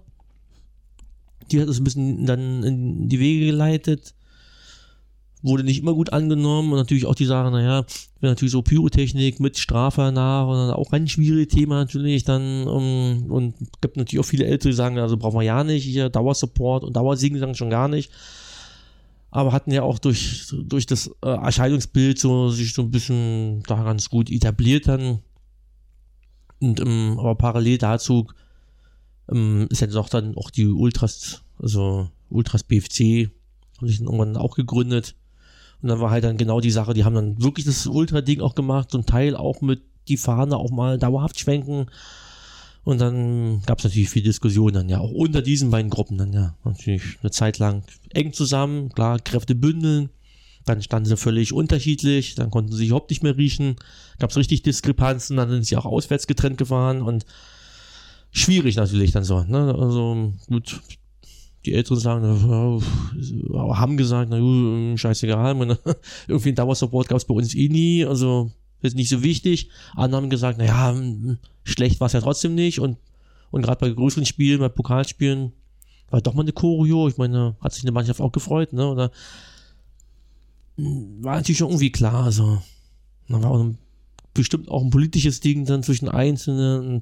Ja, war man ein bisschen schwierig, aber glaube ich, so momentan ist da so ein Konsens, man steht zusammen und also glaube, die Probleme sind da ein bisschen bereinigt und ähm, ja, funktioniert. Also so. Ist ja auch alles ein bisschen überschaubarer. Also war ja auch am Anfang der Regionalliga-Zeit dann so, dann geht es noch weiter hoch vielleicht und ist die dritte Liga irgendwie in Reichweite und jetzt sieht man halt, dann ist alles schwierig. Man gibt genug andere Vereine, die in Konkurrenz sind und man muss sich erstmal mit Regionalliga abfinden und da hast du halt zu Hause irgendwie 800 Zuschauer bei so einem 0815 Spiel im Vergleich und bei guten Spielen mal anderthalb tausend und dann fährst du auswärts mit 200, 250. Kann ja auch Spaß machen. Und da muss man einfach zusammenstehen und ja, jetzt nicht so auf Krampf, auf Dauersupport und, und ich glaube, alle haben sich da irgendwie ein bisschen gefunden dann, ja. Mein, mein Gefühl jetzt so, ja. Wer mehr über den BFC erfahren will, kann das in der Fußballfibel tun. Die gibt's im Kulturkon Verlag. Den Link äh, setze ich nochmal unter den Podcast. Die zweite Fußballfibel, die du geschrieben hast, ist über Hansa Rostock. Auch dort spielen die Fans eine Rolle mit dem Kapitel. Du widmest den Subtras äh, in Text in dem, in dem Buch. Die Subtras ist schon eindrucksvoll, oder? Auch für dich offensichtlich. Deswegen hast du auch dein Herz letztendlich an Hansa verloren. Ja, definitiv. Ja, ja, Subtra ist natürlich die, die, die gesamte, die ganze gesamte Fanszene natürlich, die Südtribüne und jetzt ja zum Teil auch wieder im Eckblock auf, auf der Nordseite, aber natürlich auch all die Älteren, die auf der Osttribüne sitzen oder egal, wo sie auch zu, zu Hause sitzen und oder stehen, auswärts, ähm, dieses kompakte, ohne dass sich da eigentlich auch eine Gruppierung besonders hervortut, gefällt mir ja ähm, bei Dresden oder Magdeburg genauso. Dieses, oder was, was jetzt auch zum Beispiel, um kurz abzuschweifen, ja auch Cottbus macht. Die haben ja auch so Probleme gehabt, dann ist eben Betriebssportgemeinschaft, Energie Cottbus. Ist das Verbindende dann? Definitiv. Da fährt man immer gut. Das ist tatsächlich so die, die, die neue Zeit, ähm, so wie Magdeburg, diese blau-weiße Einheitsfront, die man sagt, Block U, K-Block, Dresden oder halt auch in Rostock sagt man halt dann, ja, Fanszene Hansa oder natürlich zu Hause auch Südtribüne. Das ist, ähm, die Banner hängen, ist völlig klar, wer dahinter irgendwie steckt. Und, ähm, aber die Choreos machen auch unterschiedliche Gruppen manchmal. Manchmal sind sie Schweriner manchmal eher aus Vorpommern. Aber im Endeffekt auch egal, weil im Prinzip macht es dann trotzdem die ganze Südtribüne, die ganze Fanszene für verantwortlich. Und, und das Ding, ähm, bin ich doll. Also wirklich, wirklich doll. Also bei Hansa so ist es, aber auch bei anderen Vereinen, was mir, was ich vorhin angesprochen habe, Ne, jetzt zu Hause, wo ich dachte so, oh Gott, so Gruppen, jetzt müssen sie da irgendwie so ihr Ding machen und dann so am besten separat und oh, ein Grauen für mich gewesen. Aber jetzt als so eine Masse, als so ein Block, irgendwie zu Hause oder auswärts die ganze Masse mitzutragen, auswärts oder auch zu Hause, ein ganzes Stadion, top. Also manchmal, wenn ja Choreografien, wenn ja das ganze Stadion eingebunden in Dresden, Magdeburg, auch in Rostock, irre. Das ist, das ist dann wirklich, und wenn Wechselgesänge gemacht werden, der ganze Süd mit dem ganzen Stadion, mit der Nordseite oder gegen Stuttgart, Gänsehaut dann, ja, das ist tatsächlich so, so eine geballte Power, dann ähm, werden dann die Augen halt feucht, ja. Du schreibst ein Kapitel über die letzte Oberligasaison und das ist ja letztendlich auch eine ganz entscheidende gewesen, weil eben Hansa ich sag mal, nicht erwartbar dort die Meisterschaft geholt hat und damit die Chance oder damit in die Bundesliga konnte. Das war ja letztendlich schon überraschend und die Grundlage für die erfolgreiche Zeit, die Hansa fahren könnte. Was liest der Leser in diesem Kapitel? Was erfährt er? In diesem, ich glaube gar nicht, um, ja, jetzt, was, was, was, liest der? Ich habe, ähm, nach, nach, nachdem ich das Buch geschrieben habe, noch ein paar weitere Sachen in Erfahrung bringen können, welche, welche Verbindungen, zum Beispiel jetzt manche Leute bei, wie pfiffig manche Leute bei Hansa auch waren und ähm, ganz geschickt schon im norddeutschen Raum ein bisschen die Fühle ausgestreckt haben, dann ja, das ist so ist ja kein Geheimnis so nach Bremen und das ähm, da, da haben manche verdammt gutes Händchen gehabt dann, ja. Das war beim Schreiben des Buches, das ist schon wieder vier, fünf Jahre her, war mir jetzt gar nicht so bewusst, aber gut, klar, über die Zeit, ne, und ähm, sicherlich ähm, wird das Buch vielleicht in zweiter Auflage nochmal aktualisiert werden, wenn ich auf dieses, ähm, genau auf diese Saison nochmal, dass der Stellenwert nochmal hervorgehoben wird, genau dieses Jahres, noch mit, mit, mit dem Wissen, was man in Erfahrung gebracht hat und ähm, war angesprochen wurde auch das ähm, Kapitel über die über die Fanszene,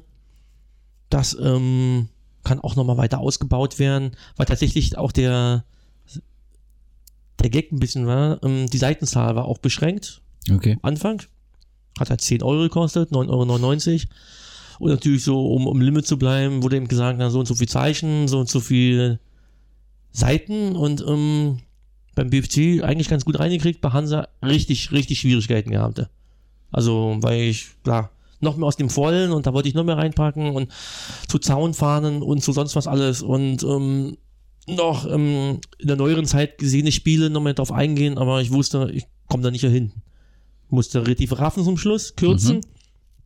Und dann kamen aber neue Bände raus, zum Beispiel St. Pauli hat irgendwann lustigerweise genau dieses Buch das gebrochen das wurde unglaublich viel dicker. Und um, seitdem kostet die Reihe jetzt auch um 13 Euro. 12,99. Heißt also für neue Autoren, sie haben ein bisschen mehr Platz. Muss, muss nicht dicker sein, kann eben so, glaube die von Bochum ist jetzt ungefähr wie die beiden.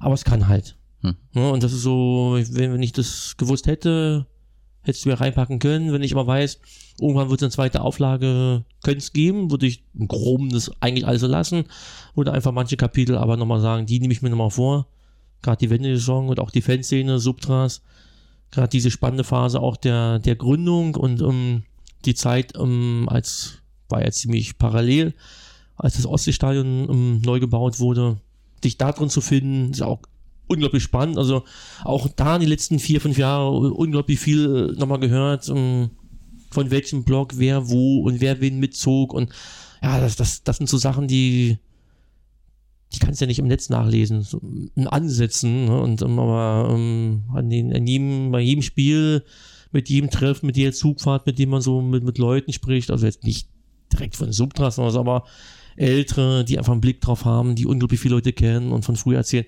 Ja, das Wissen wird halt immer, immer mehr, immer mehr, immer mehr.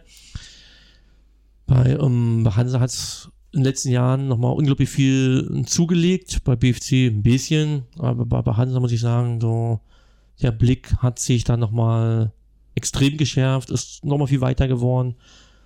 Also gar nicht unbedingt aktuell, aber was, was so Historie und genau, muss ich auch sagen, genau diese diese letzte Oberliga-Saison eigentlich ähm, spannend, ja. Müsste, kommt hier natürlich so im zeitlichen Abriss natürlich drin vor, völlig klar.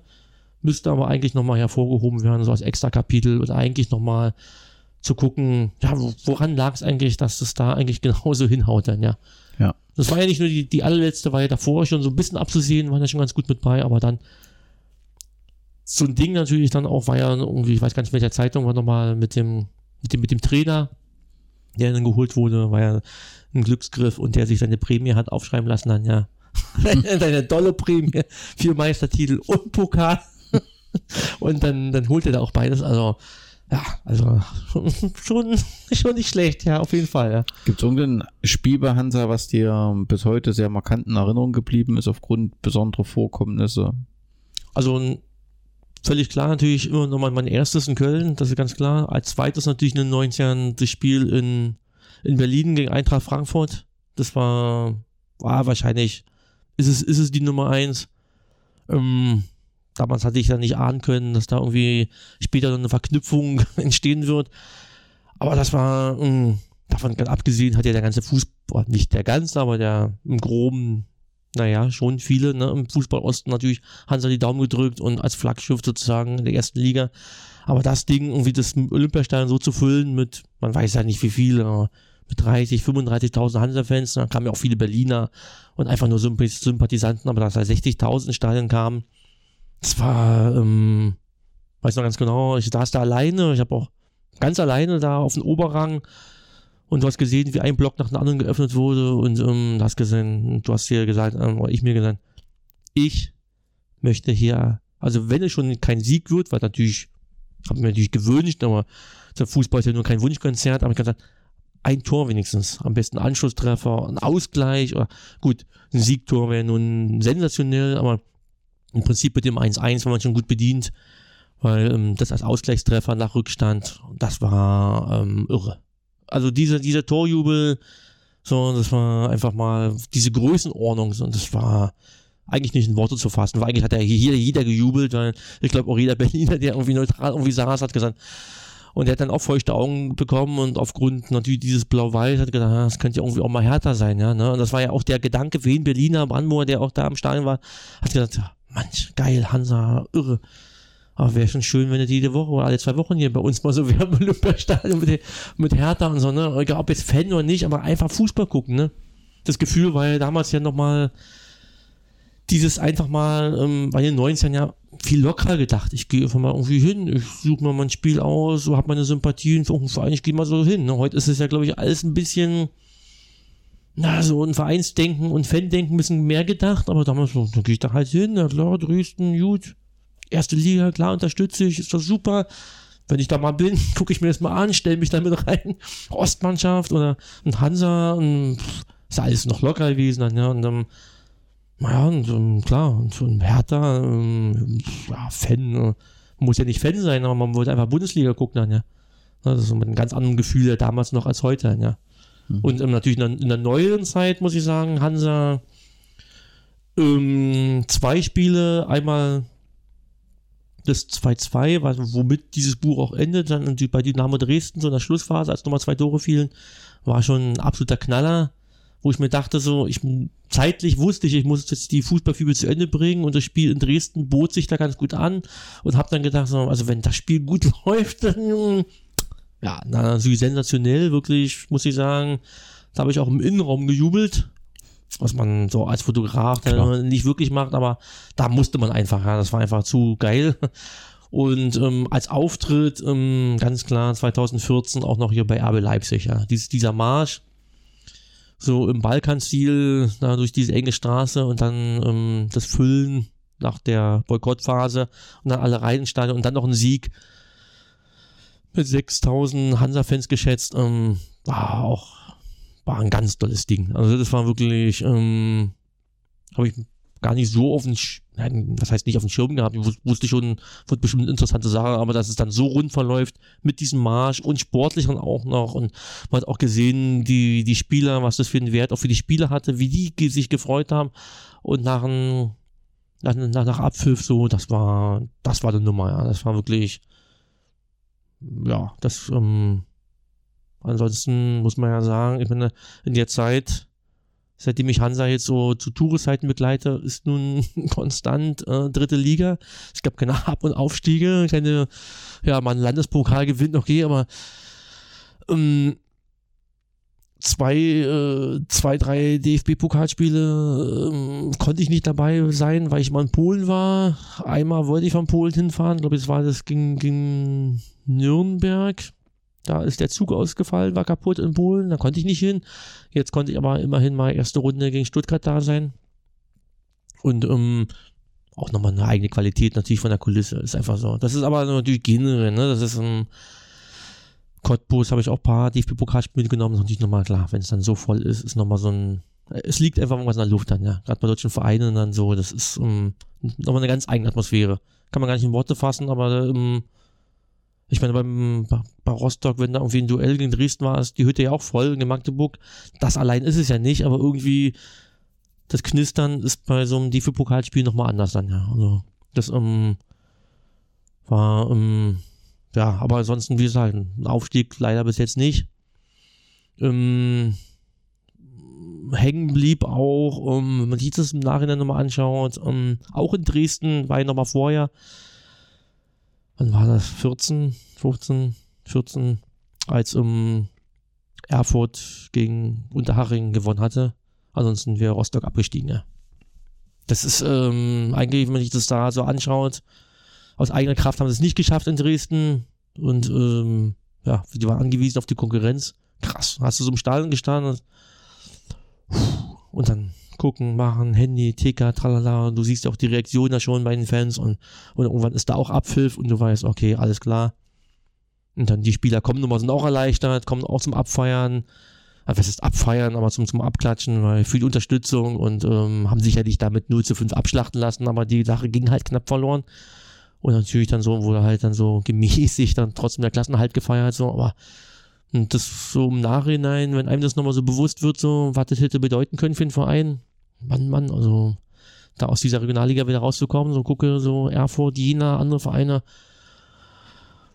Also da ähm, nochmal drei Kreuze, ja. Da ähm, bin ich auch froh, dass die letzten zwei, drei Jahre eben Hansa tatsächlich oben eher ein bisschen schnupperte, ja. War schon mal manchmal so dicht dran und man ärgerte sich und gedacht, meine Güte, jetzt ja wieder, hätten mal wieder und jetzt zwei Niederlagen in Folge. Und trotzdem habe ich im Hinterkopf, sei noch froh. Also wie oft die da unten auch rumgekratzt sind, dann ja, das ist schon mit so einem Namen, mit so einem, mit so einem Fundament, mit so einer Zuschauerzahl. Und dann spielst du gegen den Abstieg in der dritten Liga, das waren schon auch harte Erfahrungen, ja. Was hart, aber schon, wo man weiß, was man hat, auch in der dritten Liga ähm, ja. sicher oben mit bei zu sein dann, ja. Das ist schon, ja. und guck einander, wie Braunschweig oder Kaiserslautern, ich meine, ne, also Braunschweig nochmal knapp vorbei, Kaiserslautern hängt jetzt da unten drin, ich meine, ja, das, ähm, so eine Liga nimmt ja keine Rücksicht auf Namen und auf Traditionen und Siehe was ja, ja, genau. Ne? Mhm. Ja, die Fußballfibel von Hansa Rostock äh, gibt's ebenfalls beim Kulturkon Verlag. Auch dort setze ich den Link nochmal drunter. Das war ein Ritt durch ähm, den Ostfußball, äh, durch das Leben von Marco Bertram, durch Turus.net. Herzlichen Dank. Es äh, ist außerordentlich äh, interessant, deine Geschichte zu hören und die Geschichten über den Fußball. Wir könnten sicherlich noch zweieinhalb Stunden darüber reden. Aber äh, die Leser sollen ja auch die Bücher kaufen und dort etwas lesen sind wirklich fantastische Werke, alle über die wir hier gesprochen haben. Marco, dir vielen Dank. Ich wünsche dir alles Gute für deine Projekte. Wir werden von dir hören, wir werden von dir lesen, schon allein dadurch über deine Plattform Torus.net. Vielleicht führt auch mal wieder eine Lesereise nach äh, Gera. Herzlichen Dank und Glück auf. Ja, danke, danke, hat Spaß gemacht.